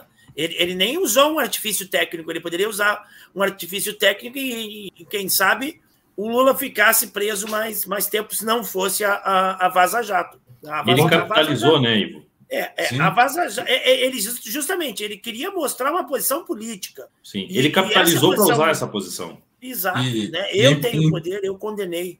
E é interessante que esse ponto da mídia, da imprensa, é fundamental. É, em 2004, o Sérgio Moro escreveu um artigo sobre aquela operação Manipolite, aquela grande operação contra a corrupção lá na Itália, na, na, na década de 90, então que o Sérgio Moro ele quase que ele ele destrinchou aquela operação como se fosse um grande manual para as operações anticorrupção. E a imprensa era um, um, um elo fundamental, porque sem apoio popular, sem apoio, sem pressão, isso não vai adiante. É, a gente não falou diretamente, mas o Deltan Dallagnol, que é um personagem relevante em todo esse processo, porque ele era o, o procurador responsável, né? É, na onda lavajatista ali, naquele fervor, veio aquela, aquela história das 10 medidas contra a corrupção. Depois veio um pacote anticrime que era fascista, claramente, que, por exemplo, permitiria. É, é, um projeto, graças a Deus, é, essa parte não foi. Graças a Deus, não, graças à, consciência da, de pessoas sérias, é, não foi incluída no ordenamento jurídico, mas que permitiria provas ilícitas no processo. Curiosamente, quando vem a Vaza Jato, eles usam do argumento de que as mensagens do hacker seriam provas ilícitas, quando o entendimento em todas as esferas judiciais brasileiras era de que uma prova ilícita, desde que ela seja para melhorar a situação do réu, e o melhorar a situação do réu eventualmente pode ser a absolvição, ela é válida. Ela não, ela não é válida para acusar alguém. Tem um professor gaúcho que se chama Lenny Streck, que ele usa um exemplo para ilustrar, igual o Diego trouxe a questão do caso Bruno, como que uma prova ilícita pode ajudar a absolver alguém. Então, o que, que é uma prova ilícita? É uma prova obtida sob cometimento de crime. Então, imagine o seguinte: chega uma correspondência aí na sua casa para o Diego, de forma errada, é, e o Diego está preso, porque ele está sendo acusado de homicídio. Aí, sei lá, por qualquer motivo, você abre essa carta e ali tem a, a, a, é uma carta do verdadeiro assassino com a confissão: fui eu que matei. você cometeu crime ao abrir a correspondência pelo sigilo da, da correspondência. Mas essa é a prova que absolve o Diego. Ela é válida no ordenamento. Ela talvez não vai ser válida para acusar o verdadeiro assassino, porque você tem a prova de forma ilícita. Isso já era sabido, mas mesmo assim, essa turma da Lava Jato queria que um dia o ordenamento jurídico permitisse provas ilícitas. Então, imagina só a procuradoria ali tentando, é, quase armando, arma, é, criando armadilhas para constituir prova ilícita para que isso fosse usado contra o processo, ou o famoso teste de integridade, coisas absurdas, que era esse, essa gente que defendia. Então, de arautos da, da moralidade, eles não tinham nada. Sim. O Léo fez uma pergunta aqui. O Lula foi realmente, então, um preso político? Peraí, a gente já vai responder essa pergunta, mas se você está assistindo até agora e ainda não é inscrito no canal, por favor, se inscreva, dê um like. se não está gostando do que a gente está falando, ponha nos comentários. Aqui é um lugar democrático. Só não, só não vai chamar a gente de mundo ou coisas assim de baixo calão, ou coisas assim muito alucinadas sobre comunismo e coisa tal que né, não existe. Já teve um fantasma do comunista, comunismo passou por aqui mas aqui não tem comunismo, não, tá? A gente vai responder essa pergunta, mas já entrando para antes de chegar nessa, nessa resposta, talvez até vocês é, é, cheguem na resposta. Diego e Thiago, Lula sai da cadeia depois de 580 dias. Como é que ele saiu da cadeia? Andando. Não. É, sim.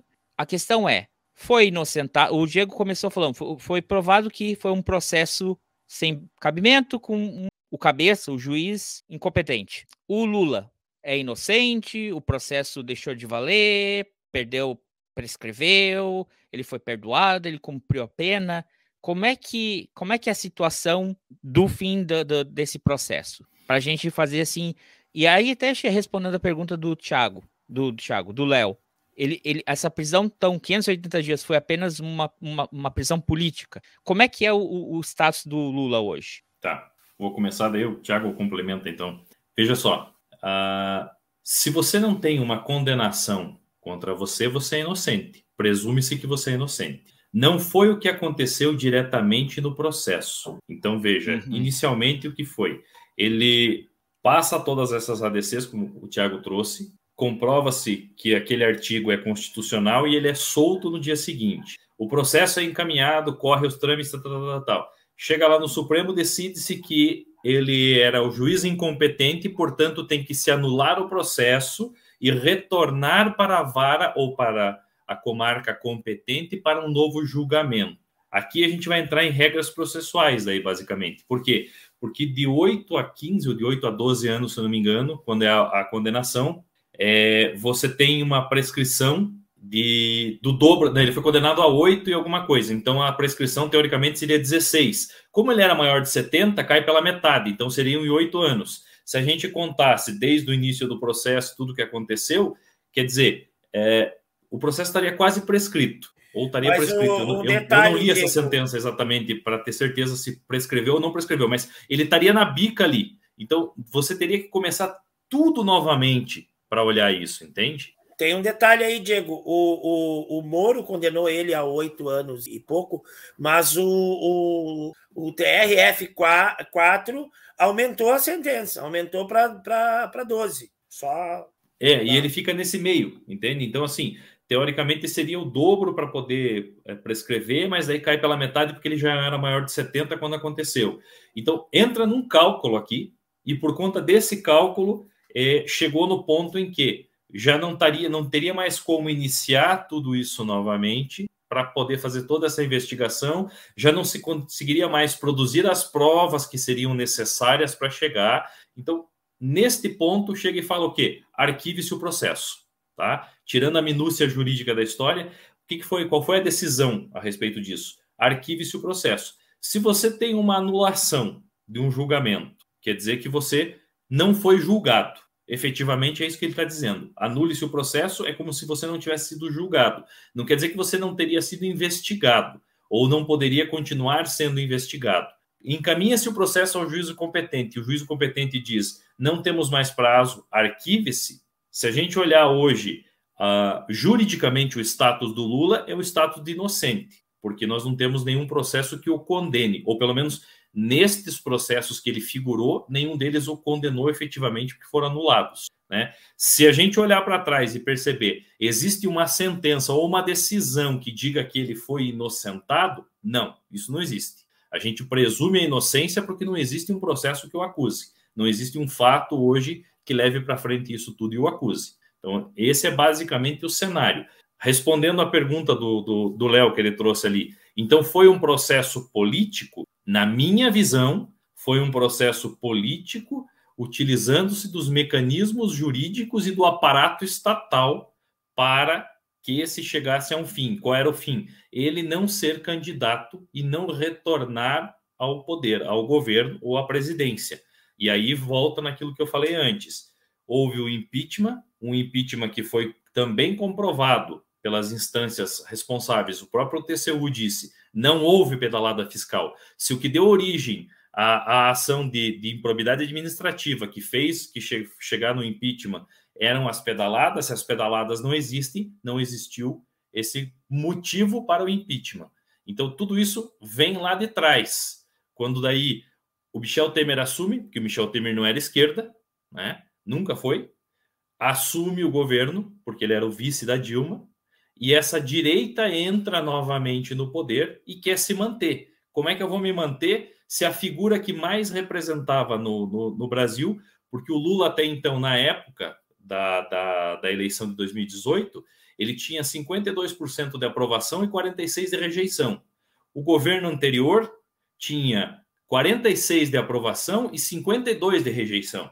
Então, claramente, o Lula tinha já despontado e seria o candidato que levaria. Então, tudo isso foi conduzido, na minha visão, como um processo político para que ele não saísse candidato. Não sei se eu respondo tudo isso que foi perguntado. Não, eu acho que respondeu aí. O, a tela colocou assim: Brasil bagunça. É, é uma bagunça. Uh, porque, de novo, é, é, vamos lá, não vou dar opiniões ainda aqui. É, Tiago, então o fim da prisão é, é. acho que o Diego completou, ou tu, é, falou tudo tu quer completar alguma coisa? Não, falou tudo, é isso mesmo. É não existe nesses dois processos especificamente, que foram os que ocasionaram a prisão, que ele foi inocentado. Ele simplesmente, como o Diego disse, ele retorna à condição presumida de inocência. E esses processos eles foram de fato é, extintos por prescrição. Né? É que só rapidamente Deixa eu só contar aqui. 1, 2, 3, 4, 5, 6, 7, 8, 9, 10, 11, 12, 13, 14, 15, 16, 17, 18. É, havia 18 processos a respeito do Lula. É, esses dois, né, o sítio e o triplex, prescreveram. Teve um, dois, três, quatro, cinco, seis, sete que foram arquivados, ou seja, a, a, justiça não aceitou a denúncia, alguns por falta de prova, alguns por denúncias ineptas, é, outros por denúncias rejeitadas, de fato.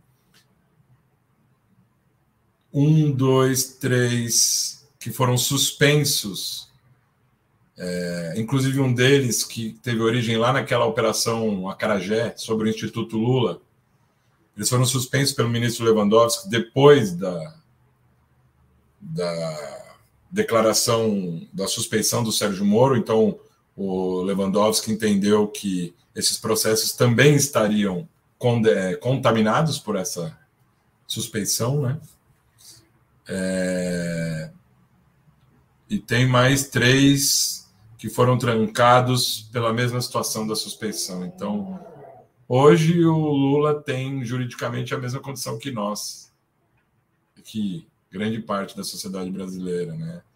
Então, a extrema direita muito se falou que ele foi descondenado. Isso nem existe no ordenamento jurídico. Ah, existe, é. porque teve um cara aí que foi descondenado. Ele foi condenado e aí o Supremo Tribunal Militar descondenou ele e reformou ele, subindo ele de patente. Esse sim é descondenado. E só mais uma coisa aqui também, de novo, não é? Aqui ninguém é advogado do Lula. O pessoal às vezes pergunta, a gente não está aqui para fazer um, um episódio é, Santo Lula, né? A gente só está apontando as falhas processuais do, do que levou à prisão dele e de várias outras pessoas. São inocentes? Todos nós somos segundo a lei, não é? Há suspeitas? Ah, é possível? Pode ser, porque eles têm mais chance de estar envolvidos do que a gente, não é verdade? Mas quando tiveram a chance de fazer o devido processo, não, não fizeram. fizeram. não é? Então, é, esse é o ponto também aqui principal, né? É... E, e, dois, dois últimos pontos complementando o Diego e a pergunta do Léo aí sobre se foi um processo político ou não. É, eu entendo que sim, mas eu gostaria de lembrar dois fatos muito curiosos.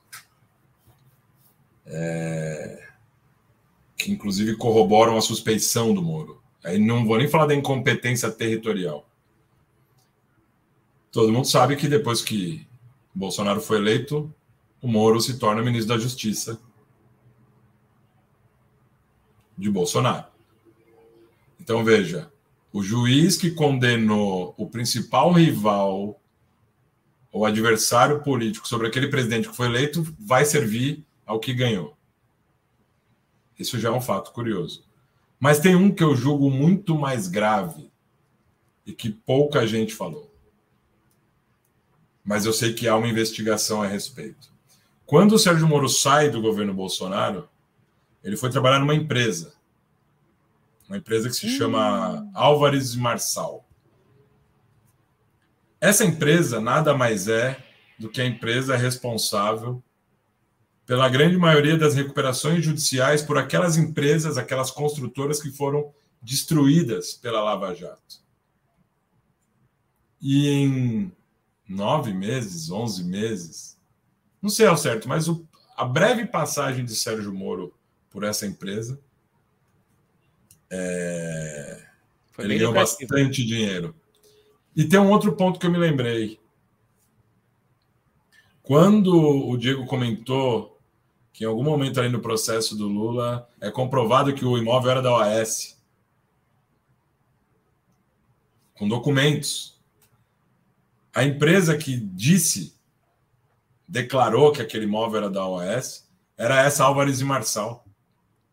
Ou seja, a empresa que o Moro achou que um documento original declarado não valia, depois ele foi trabalhar para essa empresa. Álvares de Marçal, no processo do Lula, disse: o imóvel é da OAS, inclusive é objeto da recuperação judicial. Ela está penhorada, ela nem pode ser comercializada. Sérgio Moro disse: não, esse documento não vale para minha sentença aqui. E depois ele foi trabalhar para essa empresa. Ah, um dia eu vou trabalhar nessa empresa e vou mostrar para eles. E vou ganhar muito é dinheiro. Era uma propina condicionada. Então, são dois elementos muito curiosos que. Ele foi né? lá para mudar o sistema, Thiago. Não, ele foi trabalhar numa outra área da empresa que não tinha nada a ver com. Tinha nada a ver, é. Não tem nada a ver. São... A, a empresa assim, atua né? nessa, é. A empresa atua nessa área e ele foi trabalhar numa outra área. Não sei, foi que... faxina? Não? Cafezinho? Não, não é que as empresas, as empresas normalmente elas têm, né? Ah, esse caixa vai pagar essa área, esse caixa é. vai pagar aquela área, né? As empresas fazem isso. Os interesses, inclusive, dentro da própria empresa são distintos uma área pode ter interesses antagônicos com a outra área da empresa, né? Não, não se batem os. É. Quero responder aqui, agora, chegando na minha área aí da, da história, né? Responder a pergunta do Léo ali, de se o Lula foi um preso político. É, acredito com toda certeza que foi um preso político, né? porque este fato foi usado politicamente. Né?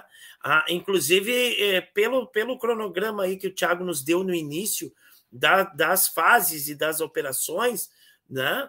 Ela, a gente vai ver que vai se voltar para o Lula e, e, buscando um fato de quando ele já não era mais presidente, né?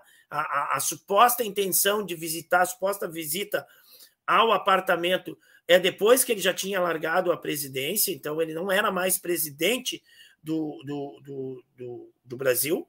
Então, ele, ele recebe a propina quando ele não está mais imbuído do cargo, a propina não determinada por um por um favorecimento não determinado, numa propina que não se realizou, que não se materializou. Né? Então, é, todas essas coisas que vocês já bem demonstraram aí da sentença, da, da, da, da, da denúncia e da sentença, né? já, já mostram que não é um processo normal. Né? Mas essa, essa, essa coisa que nós comentamos do, dos elementos de mídia, né? midiáticos e tudo mais. Isso tudo começa a ganhar corpo a partir do momento de que é, é, as coisas vão tomando um rumo que talvez não fosse o esperado, porque quando se faz toda aquela questão da, do impeachment da Dilma e, e, e se bombardeia na, na, mídia o tempo inteiro a questão do petrolão, né? depois a gente pode até discutir a questão dos nomes das operações, né? É, é, tem nomes que são mais midiáticos do que outros, né? Petrolão, mensalão, né? Então, se, se tenta demonizar, se tenta demonizar o, o, o, Partido dos Trabalhadores ali, do ponto de vista político. Se a gente for ver a Lava Jato, uh, o, o, Partido Progressista, é, do qual o, o, Jair Bolsonaro fazia parte, é um que tinha mais gente envolvida nas denúncias de corrupção. Só no Rio Grande do Sul tinha 11 deputados do Partido Progressista. Né? Então tinha gente de todos os partidos praticamente, mas se, se canalizou todos para um partido só. Né? E aí vem o impeachment da Dilma. Então, se, se, se imagina que naquele momento é, se tem uma pá de cal em cima do, do, do, Partido dos Trabalhadores que não se reergueria mais. E aí, quando vai começar a disputa eleitoral para de 2017 para 2018, é, começa a se olhar a figura do Lula como um possível vencedor das eleições. E aí o fogo é centrado em cima do Lula com, com, com toda com, com, com toda o, a, o gás e a energia, e aí tudo mais que já se comentou aqui do, dos erros, e depois que veio se descobrir da, da vaza-jato, né? Das comunicações indevidas entre o juiz, entre os procuradores, entre policial federal, né? numa trama com o objetivo único de condenar o Lula. Então, é uma prisão política, né? De tirar ele do processo eleitoral. E foi isso que foi feito. Ele foi retirado do processo eleitoral e quatro anos depois ele volta para o processo eleitoral, né? Então foi uma prisão política, evidentemente, né? Ela foi utilizada naquele momento para tentar se manter aquele projeto de, de excluir é, é, é, é o, o, PT do processo político, né? Do, do, do processo democrático, né? de tentar só vamos é, é, tirar esses caras da jogada. E aí não tiveram êxito naquele primeiro momento depois do impeachment da Dilma, com o governo do Michel Temer, que teve vários problemas, várias denúncias de corrupção também. Já comentamos aqui que também fizeram um espetáculo com o Michel Temer de, de, de, de prender ele em plena rua e tudo mais, parará, quando não tinha necessidade. E, então, essas coisas todas elas apontam para uma motivação política. Né? Ela não é uma motivação uh, jurídica, é política. Né? Por que, que não, não, não, não foram a fundo, por exemplo, em cima da Dilma Rousseff? Né? Que falavam tanto ah, que a Dilma, que a Dilma Rousseff autorizou a compra daquela refinaria e tudo mais, usaram muito aquela refinaria, que não tem problema nenhum, a refinaria está muito bem lá, né? foi um negócio interessante. A refinaria está funcionando a todo vapor lá no, nos Estados Unidos. Os americanos estão bem contentes com a refinaria lá. Né? Ah, mas não, não voltaram, não voltaram os olhares para Dilma Rousseff para nada.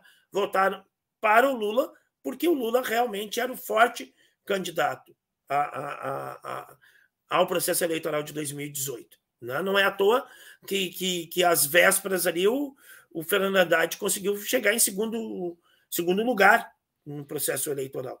Né? Então é uma prisão política, evidentemente que é uma prisão política. Né? Porque também o nome de Álvaro Dias, Fernando Henrique, Aécio Ninguém... Neves apareceram e toda vez que esses nomes apareciam, E não podemos esquecer que perto da, da, da, eleição em 2018, agora não lembro se foi antes do primeiro turno ou entre o primeiro e o segundo, o Sérgio Moro levantou sigilo da delação do Palocci de um processo que não tinha nada a ver com. Requentada, ela já tinha quase um ano aquela delação, né? Requentada, o Ministério Público não nem caminhou, não foi aceita aquela delação, ela não tinha validade e o Sérgio Moro largou aquele, aquele áudio. E um, fizeram, fizeram o Requião derreter também na, na, na campanha de uma 2018, coisa que eu né? Uma coisa que eu me lembrei aqui rapidamente, que a Vaza Jato revelou e dá esse caráter abominável, né? Porque para mim é mais do que um caráter político, né? Se fizeram isso com o Lula, o que, que a justiça Brasil afora não fazem com os Zé Ninguéms, né? Então, em 7 de dezembro de 2015, numa mensagem revelada pela Vaza Jato, o Moro sugeriu para o Dallagnol duas testemunhas que teriam informações sobre propriedades de um dos filhos do Lula. Aí o Moro disse assim para o Dallagnol: então, seguinte, uma fonte me informou que a pessoa do contato estaria incomodado por ter sido a ela solicitada a lavratura e por aí vai. É, nessas mensagens, o Moro sugere para o Dallagnol, ou o Dallagnol sugere para o Moro, que ele vai fazer isso mediante denúncia apócrifa, ou seja, documentos falsos para se dar legalidade a uma oitiva, sendo que quem indicou a testemunha foi o juiz. Então é assim, além de ser político, do ponto de vista do Estado de Direito, é, é a falência completa. É. Ah, tinha uma, uma só um pouquinho, que o Diego vai ter que sair daqui a pouco. Tá. É, Diego, tu quer fazer alguma última consideração aí? Porque eu sei que tu tem que sair daqui a pouco. É, vou aproveitar, primeiro agradecer, participar desse episódio aí, que foi muito bacana, Pô, uma discussão muito interessante. Não, obrigado. Boa. E dizer o seguinte, né? Um, tudo isso culminou nessas, nesses últimos quatro anos, nessa loucura toda que a gente viveu, nessa, nesse absurdo que foi passar pela pandemia com um governo que não olhava para as pessoas efetivamente, temos vacina, nada, nenhum tipo de apoio ou recurso, só aconteceu quando a pressão social foi muito forte para vir. Então, quer dizer, quantas pessoas podiam ter se salvado nessa história toda se tivéssemos tido um governo que olhava para o cidadão? E eu acho que assim, ó, o ponto principal que eu vejo é não sou advogado do Lula, vou deixar bem claro isso. Já falei lá atrás, o André já falou, eu vou reforçar. Acho que o intuito aqui não é a defesa dele de forma alguma, mas a gente precisa reconhecer que ele é um, um cidadão de Estado, é um, é um, um representante de Estado efetivo, que cumpre com o seu papel. E que bom que a gente não está mais com aquele governo passado, porque foi um desastre total. E que bom que a gente está podendo falar e, e, e, recuperar a nossa democracia, de estar tá aqui podendo discutir esse caso e tudo mais, nesse ambiente tranquilo aqui de, de gente que pensa e que, que tem muito para contribuir. Era isso que eu precisava, queria trazer aqui. Muito obrigado. É, tranquilo não, que você tem que ver uns comentários que aparecem por aí de vez em quando. Mas faz, faz parte. Essa é a beleza da democracia, faz parte. É, não, obrigadão, Diego. Obrigado pela tua participação aqui. Obrigado, Obrigado um grande Diego. abraço, hein? Contamos com, contigo aí de novo. É, já faço convite para vocês dois aí para a gente. A gente até citou, né? E o, e o, e o Anderson Torres é prisão preventiva. Vamos, vamos voltar um dia aí para a gente é, falar sobre essa, esse, esse, essa investigação aí contra o ex-ministro da Justiça, o Carguinho. Parece, parece ser presidente no Peru, tá toda hora, toda hora envolvido com alguma coisa ruim. É, vamos falar sobre o processo do Anderson Torres. Que vamos tal? Lá. Vocês aceitam um pouquinho, eu topo. Vamos lá. Só preciso Beleza, estudar o processo. então fica aqui o convite, o convite feito ao vivo. E, e, se tu quiser seguir aqui ouvindo, não tem problema. A hora que tu precisar sair, é, dá teu tchau aí e a gente a, a, arruma aqui. Mas muito obrigado Beleza. pela tua participação, cara. Eu que agradeço. Obrigado aí. Eu preciso sair, eu tô indo já. Então, então tá um saindo já. Tô saindo então, já. Um grande abraço. Ok, vai lá. O motorista aí já vai lhe buscar. O motorista, o Uber que a gente mandou para você. Aqui é a hora dos saudanhas, é. Se nossos convidados são muito bem tratados, é, tá ok. Abração, Diego. A gente segue aqui, nós três. Uma aqui, peraí, como é que a gente faz? Eu vou para cá, deixar o convidado no meio e o colega Ivo ali. Ele ali embaixo ali. Pessoal, o pessoal tá falando, né? Aqui não é o canal do Lula, mas também não é o canal do Moro, viu?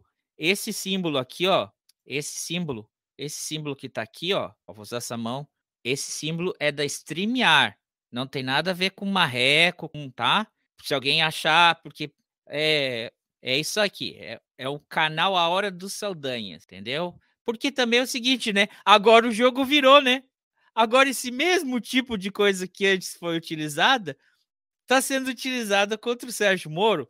Não vamos falar ainda nisso, mas parece que o, que o, que o jogo está virando, né? Colega Ivo, siga aí que você ia fazer a sua observação sobre Não, o, tá falando o, as consequências da Lava Jato. Não, antes eu só falando da, da, de algumas práticas do, dos procuradores, né?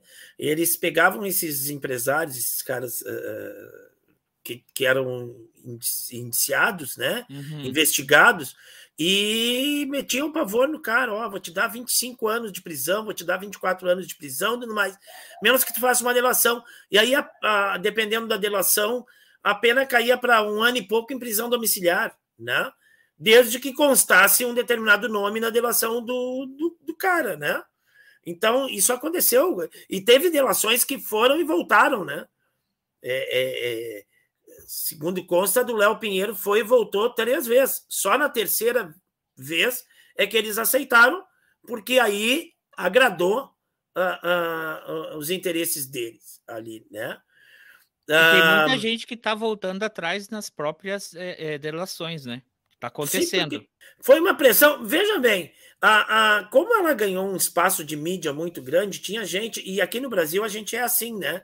As pessoas se apaixonam muito rapidamente eh, por qualquer assunto, né? Então, qualquer um que aparece um pouco na mídia, ah, já vira herói. As pessoas já, para botar capa capa na, na, na capa de super-herói na, nas pessoas aqui no país é muito rápido, né?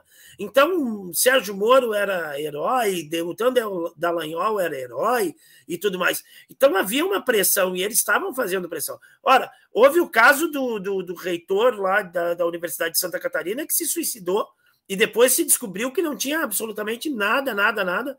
Foi um excesso, foi um abuso. Os caras botaram os pés pelas mãos é, é, é, humilharam o cara de uma maneira que o cara levou o cara a suicídio. E aí depois não tinha nada, absolutamente nada que motivasse aquilo. Então veja o clima que era na época, né? Toda hora o jornal batendo, batendo, martelando, martelando, todos os meios de comunicação martelando, martelando. O tu é pego pela, pelos procuradores, pela Polícia Federal e tu, tu recebe uma pressão violentíssima lá, né? Para entregar até a mãe, se for possível né? É um clima de terror. E aí as pessoas olham, né? Provável, claro, ninguém ninguém deveria ser totalmente inocente, né? Claro que as pessoas deveriam ter cometimentos ilícitos ali, mas uh, se apavoraram e, e, saíram entregando, né? Então essa é uma e, é, e já para falar assim dos desdobramentos, né? Ela foi muito mais nociva do que benéfica para o país. Né? Ela não livrou o país de corrupção de, de, maneira nenhuma. Nós tivemos um outro governo aí né, que, que alegou, inclusive fechou, cerrou a Lava Jato para dizer assim: nosso governo não tem corrupção, né? mas isso não é verdade. A, a corrupção que a, que a Lava Jato trouxe para o país, para a baila da mídia não era novidade, não é uma coisa inédita, não começou com aquele uh, governo as relações das empreiteiras com os governos, desde a época da ditadura militar, elas já existiam, né? Uh, mas uh, uh, o estrago que ela fez foi impedir o crescimento da, da Petrobras, praticamente é, é, retardar, tirar a, a, a Petrobras do, do, E as pessoas dizem, ah, a Petrobras estava quebrada. Não, a Petrobras não estava quebrada. A Petrobras estava tendo um lucro altíssimo, estava crescendo muito, né? estava se desenvolvendo no, no, do ponto de vista tecnológico, né? É, e isso tudo foi freado. A indústria naval uh, brasileira estava a milhão e ela foi praticamente quebrada. Vê a cidade de Rio Grande, o número de desempregados uh, que, que gerou por, por parar de, de fazer plataforma de petróleo, por quebrar o, o seu estaleiro que estava recém-modernizado, com uma capacidade de produção gigantesca, e aí de, de 5 mil 6 mil empregos que tu tinha baixar para 200 postos de trabalho, Né? Só, num, só num, num campo aqui, estou dando só um, um, exemplo. Então, se, se perdeu muito emprego, se, se, se atacou, como se diz, né? Uh, se existe corrupção na empresa, tu tem que atacar o corrupto, né? E não a empresa. E as empresas, as construtoras, é, é, que elas não atuavam só no, no, no Brasil, como o Tiago falou, aeroportos, aeroporto nos Estados Unidos, em vários lugares, essas empresas elas tinham uma capacidade, uma estrutura gigantesca, essas empresas, né? E elas, elas uh, foram praticamente destruídas. Então, se deixou de arrecadar muito dinheiro, ah, mas a Lava Jato recuperou uh, 4 bilhões, 3 bilhões, mas o que se deixou de arrecadar, né? o que se deixou de arrecadar com, com, com que tinha todas essas empresas, é muito mais do que isso. Né? O crescimento que, que, que o Brasil estava experimentando no momento foi barrado. Né? A própria exploração do petróleo, né? do pré-sal e tudo mais, que o Brasil tinha uma perspectiva de ganhos uh, violentos com essa exploração do pré-sal. Isso aí foi depois, uh, just, uh, na, na na, na esteira Lava Jato impeachment da Dilma foi, foi, foi negociado, foi, foi repartido para, para petrolíferas uh, é, estrangeiras. Né? Então o Brasil deixou de arrecadar, deixou de ganhar com isso, porque se demonizou a principal empresa brasileira, que era a Petrobras. Né? E, e, então, é, eu acho que ela causou muito mais dano, bom, sem contar os quatro anos de governo, que, de desgoverno que a gente teve aí, que, que a Lava Jato abriu, né? Tá, haja visto que já foi colocado, que o Sérgio Moro deixou de ser juiz, ninguém larga a carreira jurídica assim, do nada, para querer ser ministro de um, de um cara que defende tortura, né? Ah, não, mas. Ah, e, e tendo um colega com caixa 2 assumido não, mas ele pediu desculpa. Então, quer dizer, o, o espectro moral do, do, do, do, sujeito aí é meio dúbio, né?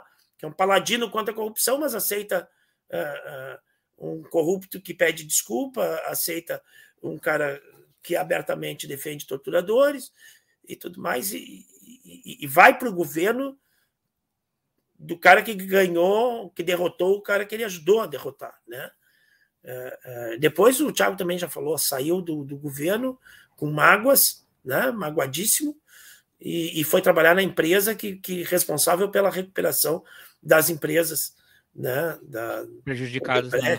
prejudicadas pela própria operação dele. Né? Ah, ah, e agora, no, no, Senado, voltou a fazer as pazes com, com esse ramo político qual ele saiu magoado. Né? Então... É, e, e um, antes de passar para o Tiago, e também, é, vocês não acham que uma outra, além da. que é, é, essa operação naquela época arranhou a imagem do Lula, mas vocês não acham também que. E além de tudo que o colega Ivo falou da economia, vocês não acham também que uma imagem que saiu arranhada nessa história toda da Lava Jato é a nossa a, a imagem da justiça, do sistema jurídico brasileiro. Vocês não acham que é, ali começa a plantar a sementinha, seja fazendo errado, não é, para mostrar é, é, que esse sistema é muito falho, não tem que ser confiado, nas palavras dele, né? Deles, nas, nas atitudes deles. Não acho que uma das vítimas da Lava Jato também é o sistema judicial brasileiro ou só serviu para mostrar erros que existem? O que que, vocês, que que tu acha, Thiago? Tu como estudante aí de direito constitucional. É, eu ia até fazer um comentário sobre esse ponto, né? Todos os pontos que o Ivo falou, é, além de ser muito importantes, eles são mais visíveis, né? Uhum. Para a população, né? Então, que ele comentou, tem um. Aquele papo que nós fizemos, se não me engano, é o episódio 84. Ah, é isso que eu ia fazer, falar. Para quem para quem está ouvindo pelo podcast, eu vou botar o link, porque a gente conversou bastante sobre isso ano passado, eh, no episódio de 29 de janeiro, no Desmoronando. É, também, para o pessoal que está assistindo pelo YouTube, vai estar tá o link é, do vídeo no YouTube, que a gente falou bastante sobre isso. E ali nesse, nesse vídeo, lá também tem o, o, os livros que a gente citou, as matérias, né? Sobre, sobre uh, várias outras é, é, outros é, colaterais da Lava Jato, né? É, tá tudo ali na descrição. Porque tem uma, tem uma pessoa também colocou assim, ai, que, que não tem crítica construtiva, não tem conteúdo. Não, tem conteúdo sim. Olha ali embaixo, você vai ver. Tá ali a matéria da, da, da do Diese, tá ali o, o livro. Não dá para botar link para fora do YouTube. Mas informação. Então, sim, eu vou deixar linkado aqui, Thiago, porque esse episódio é, são bem interessantes, a gente falou bastante sobre isso. Mas segue aí. É, beleza. E aí, até o, o, autor desse livro que a gente falou lá naquele momento, que é o Valfrido Vardi, né? É, recentemente, dia 29 de março, se eu não estiver enganado, ele representando o PSOL, né? Ele entrou com uma, uma DPF no Supremo Tribunal Federal tratando sobre os acordos de leniência das empresas da Lava Jato, né? Porque lá no livro, que é o, o espetáculo da corrupção, ele já denuncia que o que o Ivo comentou, né? É, um CNPJ não é corrupto. Um CNPJ ele não tem vida própria. O CNPJ, quando ele comete crimes, porque o CNPJ pode cometer crimes ambientais, por exemplo é, mas depende da decisão de CPFs. Então a gente conhece vários casos de corrupção gigantescas no mundo, como são vários os casos da Siemens, por exemplo. Mas não, não se destruiu a Siemens, né? O Brasil, o Estado brasileiro, porque é importante a gente sempre ter em mente que daí são as coisas que são invisíveis à população em geral. Não existe o Estado brasileiro em confronto com a justiça brasileira. A justiça brasileira é, naquele momento, a representação do Estado brasileiro contra alguém ou contra alguma empresa. É, o Estado brasileiro escolheu, com a Operação Lava Jato, destruir toda a indústria de construção pesada do Brasil. Que ela não só era importante para o mercado interno, como para o mercado externo. O Brasil sempre foi um grande exportador de tecnologia de ponta de engenharia, né? Então, o Ivo comentou, né, das quantos empregos foram pedidos na Petrobras. A Odebrecht, por exemplo, que agora voltou com um novo nome, né? É, Vibra, se não me engano. Ou Vibra, bom, não me lembro agora. Não, acho que eu estou confundindo. Mas a Odebrecht, quando era Odebrecht, ela tinha 500 mil funcionários, algo assim, hoje ela tem 10 mil. Isso uma empresa, imagina um mercado todo. E o Valfredo Vardi traz isso no livro, o estudo do Dias que você colocou. Mas eu acho que o, o, o pior de tudo é a Lava Jato abalou a democracia brasileira. O Brasil não teria tido um 8 de janeiro, aquela coisa horrorosa, muito pior do que o Capitólio nos Estados Unidos, se não tivesse havido uma Operação Lava Jato. A Operação Lava Jato Assim como as, as manifestações de junho foi o ovo da serpente para a Operação Lava Jato, a Operação Lava Jato é o ovo da serpente para todo e qualquer tipo de legalidade. A gente pode dizer, é, no Brasil nunca teve fascista, racista, sempre teve. Células neonazistas, sempre teve. Há estudos a respeito de ó, anos e anos. Por que, que de repente isso veio à tona? É como uma panela de pressão, né? Tá tudo lá dentro da panela de pressão. Enquanto aquilo não estourar, ou você não der vazão para aquilo, vai ficar comprimido ali. E é o que ocorreu no Brasil. Depois da Lava Jato, com o governo que a gente teve, deu voz, deu legitimidade a todo tipo de absurdo. E isso quase corrompeu a nossa democracia. Então você comentou, será que no cenário internacional, o Estado brasileiro não sofre essa mácula? Sofre. Estava dando, resgatando aqui. O Comitê de Direitos Humanos da, da ONU disse que o Estado brasileiro não deu a garantia, não cumpriu com o Pacto de São José da Costa Rica, que é o Pacto Internacional sobre Direitos Políticos. Ele teve os direitos políticos dele cassados de forma ilegítima. Então, o Estado brasileiro não garantiu. Então, sim, é, o Brasil quase se tornou um párea, dentre outras razões, por conta disso. Né? Então, é, a democracia, o Estado democrático de direito, que muitas vezes não é percebido pela população, e eu compreendo que não é percebido, principalmente se a gente estiver falando sobre as periferias Brasil afora, que muitas vezes não há mesmo democracia, não há nem Estado, que dirá democracia, né? É, territórios dominados por organizações criminosas, por milícia, narcotráfico, nesses locais não tem Estado, não tem democracia.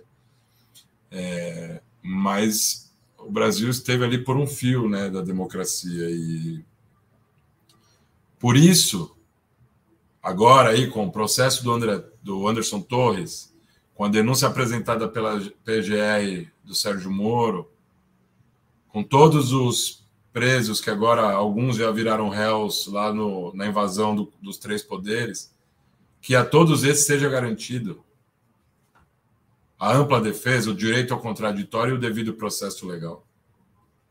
Independe de que lado, se esquerda ou se direita, que se você está. É... Há muitas críticas quando diz, ah, tal ministro do STF ou tal ministra do STF é garantista e sempre vinculam o garantismo à esquerda, o que é uma loucura. Ser garantista nada mais é do que cumprir as regras. É garantir a Constituição.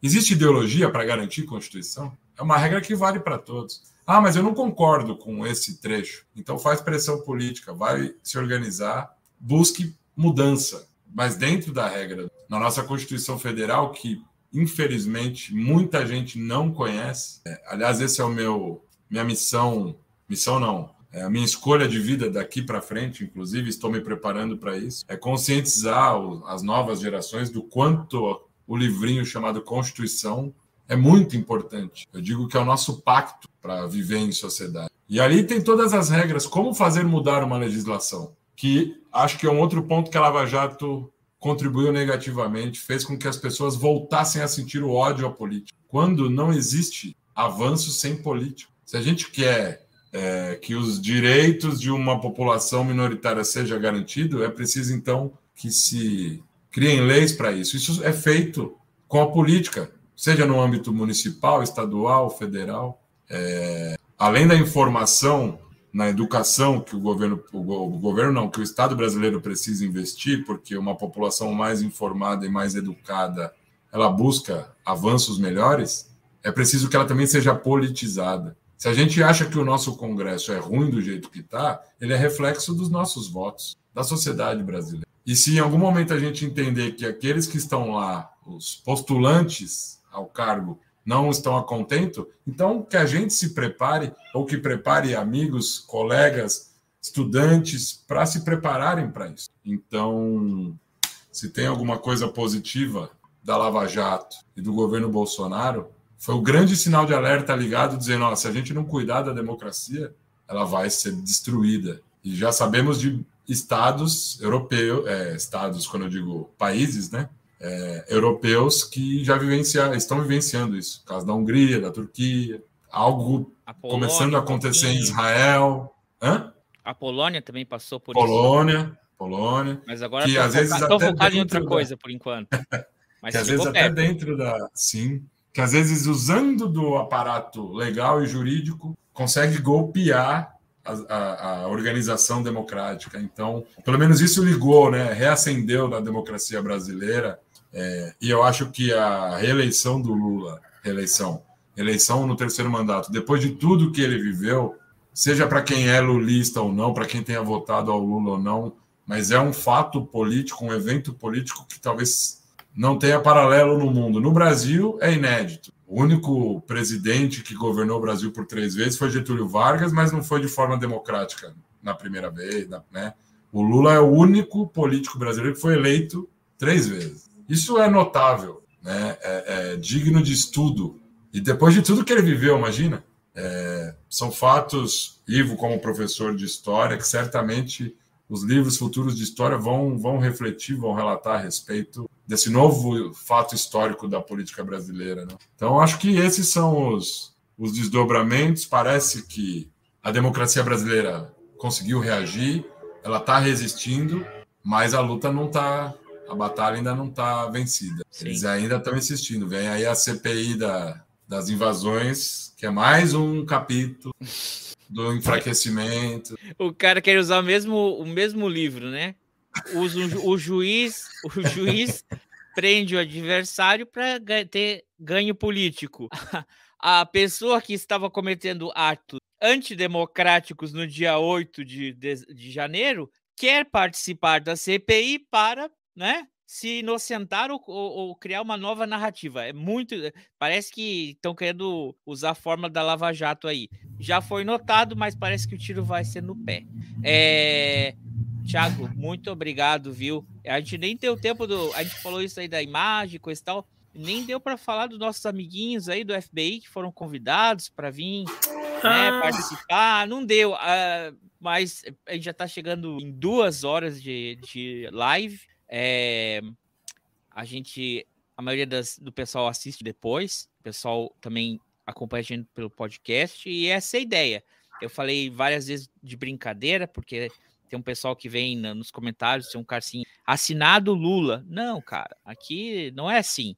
Você admirar uma pessoa, ou, não é o meu caso, ou você defender pelos direitos dela, ou de defender por um, por um sistema, por uma sociedade a democracia, né, pela um, o estado, o estado de, democrático de direito é nosso, é nossa responsabilidade, é nosso trabalho, é nossa como cidadão, né? Aqui não é, não tem isso. Tanto que eu acho que é muito interessante todo o processo que está sendo feito, né, com o, o ex-presidente, o descondenado militarmente, do processo ele convidado para ser entrevista, para apresentar na, na, na Polícia Federal, né? Ele, um, um ex-presidente, ele tem um aparato de segurança do Estado, ou seja, esse cara não vai desaparecer, porque tem segurança com ele 24 horas, como tinha com Temer, como é assim que se entendeu com o Trump nos Estados Unidos. Não tem necessidade de ter pressão preventiva, porque esse cara tá todo o tempo com o serviço secreto colado nele. Então, isso é interessante a gente ver pro, como se faz o processo. O pessoal que gosta do Bolsonaro, não é assim que você acha que tem que ser julgada a pessoa? Que ele tem que ir na Polícia Federal, respeito à, privacidade dele, ao sigilo dele, não está sendo intimidado, não está sendo coercitivo. Não é assim, não é, não é assim que vocês gostam? Tem que ser assim para todo mundo. Não é só pro mito de vocês, tá? Então esse, esse é, é a questão do canal aqui. Para encerrar aí, colega Ivo, dá seu fechamento aqui da. Não, é isso aí. Foi, foi excelente o debate. Eu acho que não se esgota sobre. Tem mais uma questão que a gente precisa ainda descobrir, investigar e, e, saber se a origem da Lava Jato ela é ela é autóctone ou se ela é alienígena, né? Para a gente saber se, se ela, ela foi tramada aqui dentro ou se ela foi tramada fora das nossas fronteiras, né? Porque também se levanta muito a questão da, da famosa guerra híbrida, né? Que é uma outra coisa. Não se tem nenhuma comprovação sobre isso, mas é uma coisa ainda a se descobrir, né? A origem, é, dados os, os efeitos que ela causou. E só para complementar o que tu falou ali, né? É, gostando ou não gostando do Lula, mesmo que você odeie o Lula, o Brasil não merecia é, passar pelo que passou pelos efeitos da Lava Jato. Né? Pelos efeitos da Lava Jato, o Brasil não precisava passar pelo que passou. O número grande de desempregos, o atraso econômico, o retrocesso tecnológico, o desmonte da ciência e um monte de outras coisas que fizeram o Brasil realmente andar para trás. Né? Ele não precisava simplesmente porque tu não gosta, porque alguém não gosta do Lula. Né? Então esse esse é o grande a grande vou dizer prejuízo que a gente teve aí. Mas é isso aí. Valeu. É isso aí, pessoal. Obrigado, é, é, é, mais uma vez, muito obrigado por ter participado aqui com a gente. Você trazendo aí suas reflexões, é, é, tudo como, como eu falei aqui, né? A gente não, não é nosso campo, a gente lê, a gente tenta se informar, né? Mas é, é, é bom ter trazer é, vocês dois aí para darem essa, esse, esse, esse fortalecimento aí no, no debate, nas informações, né? É, então, muito, muito, muito obrigado. E como eu falei, fica aí o convite para tu voltar aí com o Diego para a gente falar aí do processo do Anderson Torres. Certo? Ok? Thiago, muito obrigado pela tua participação.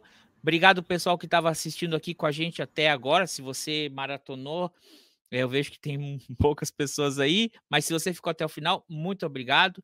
É, deixe seu like. Se não gostou, deixe seu comentário. E se você achar que a gente. E se inscreve no canal, mesmo não gostando da gente, só para você poder voltar toda semana aqui para discordar da gente. certo? Abraço para vocês, um bom fim de semana e tchau!